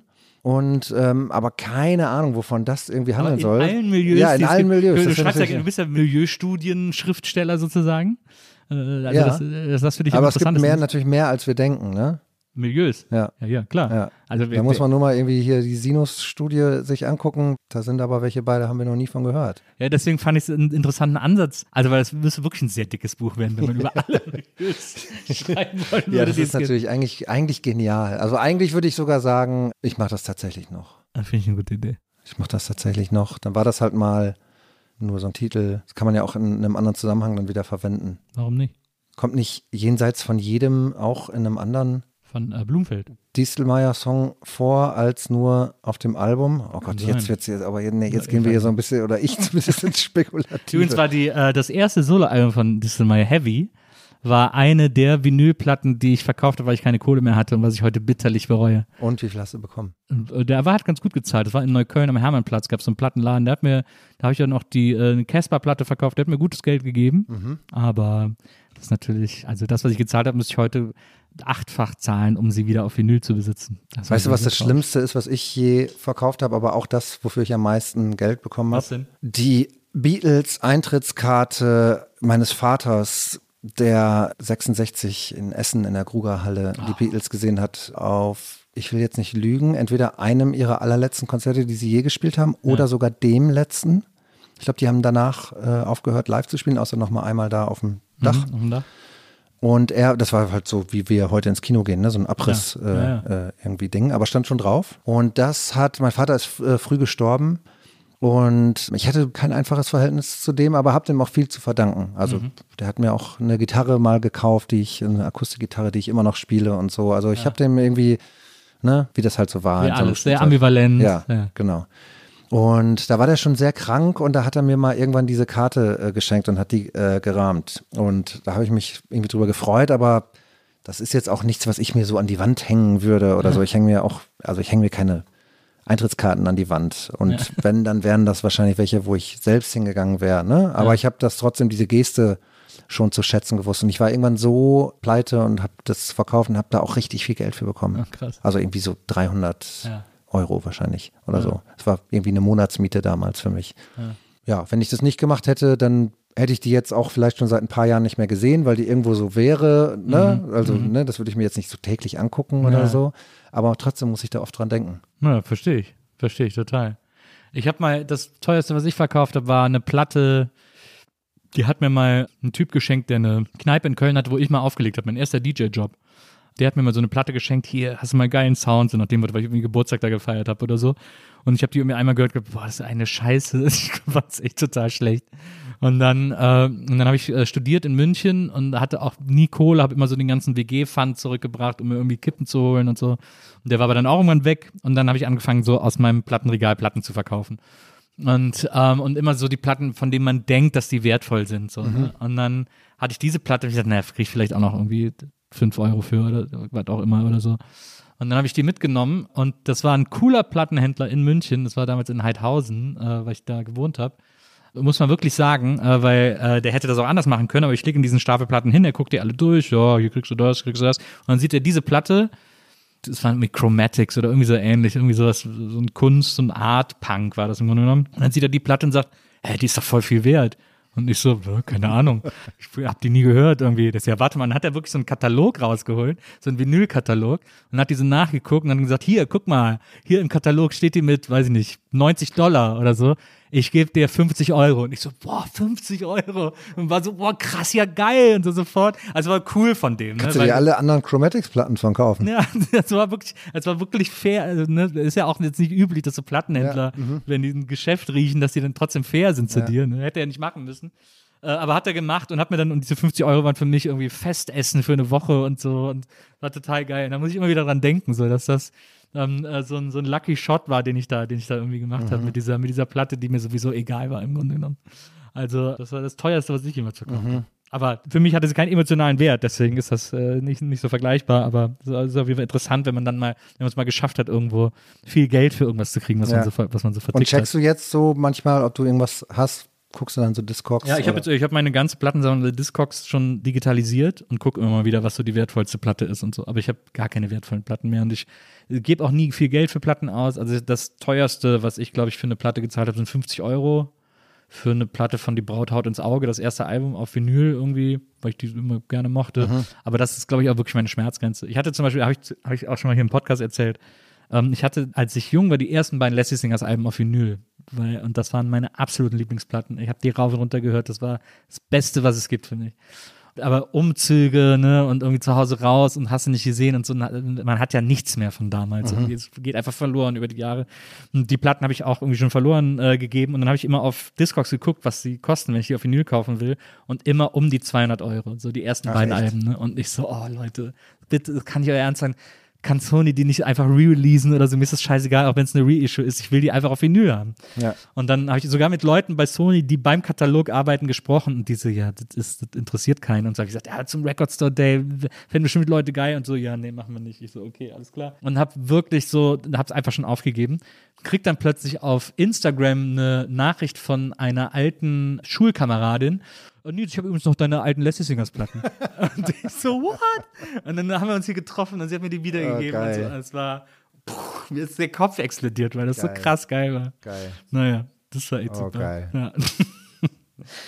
Lieber Thorsten, ist es keine Koketterie, wenn ich sage, ich hätte noch so viele Sachen gehabt, äh, über die wir äh, sprechen können. Und deswegen würde ich mich freuen, wenn wir das eines Tages tun äh, und du nochmal wiederkommst und wir nochmal über äh, alles Mögliche quatschen. Vielleicht zum nächsten Album, zur nächsten Platte, äh, zum nächsten Buch.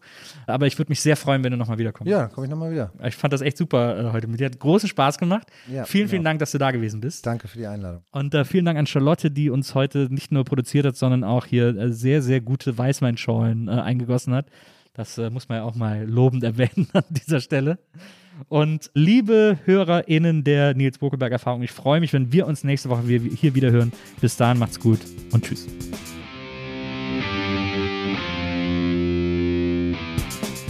Die Nils Bokelberg Erfahrung. Von und mit Nils Bokelberg. Eine Produktion von Pool Artists. Team Wenzel Burmeier, Lisa Hertwig, Maria Lorenz Bokelberg, Frieda Morische und natürlich Nils Bokelberg.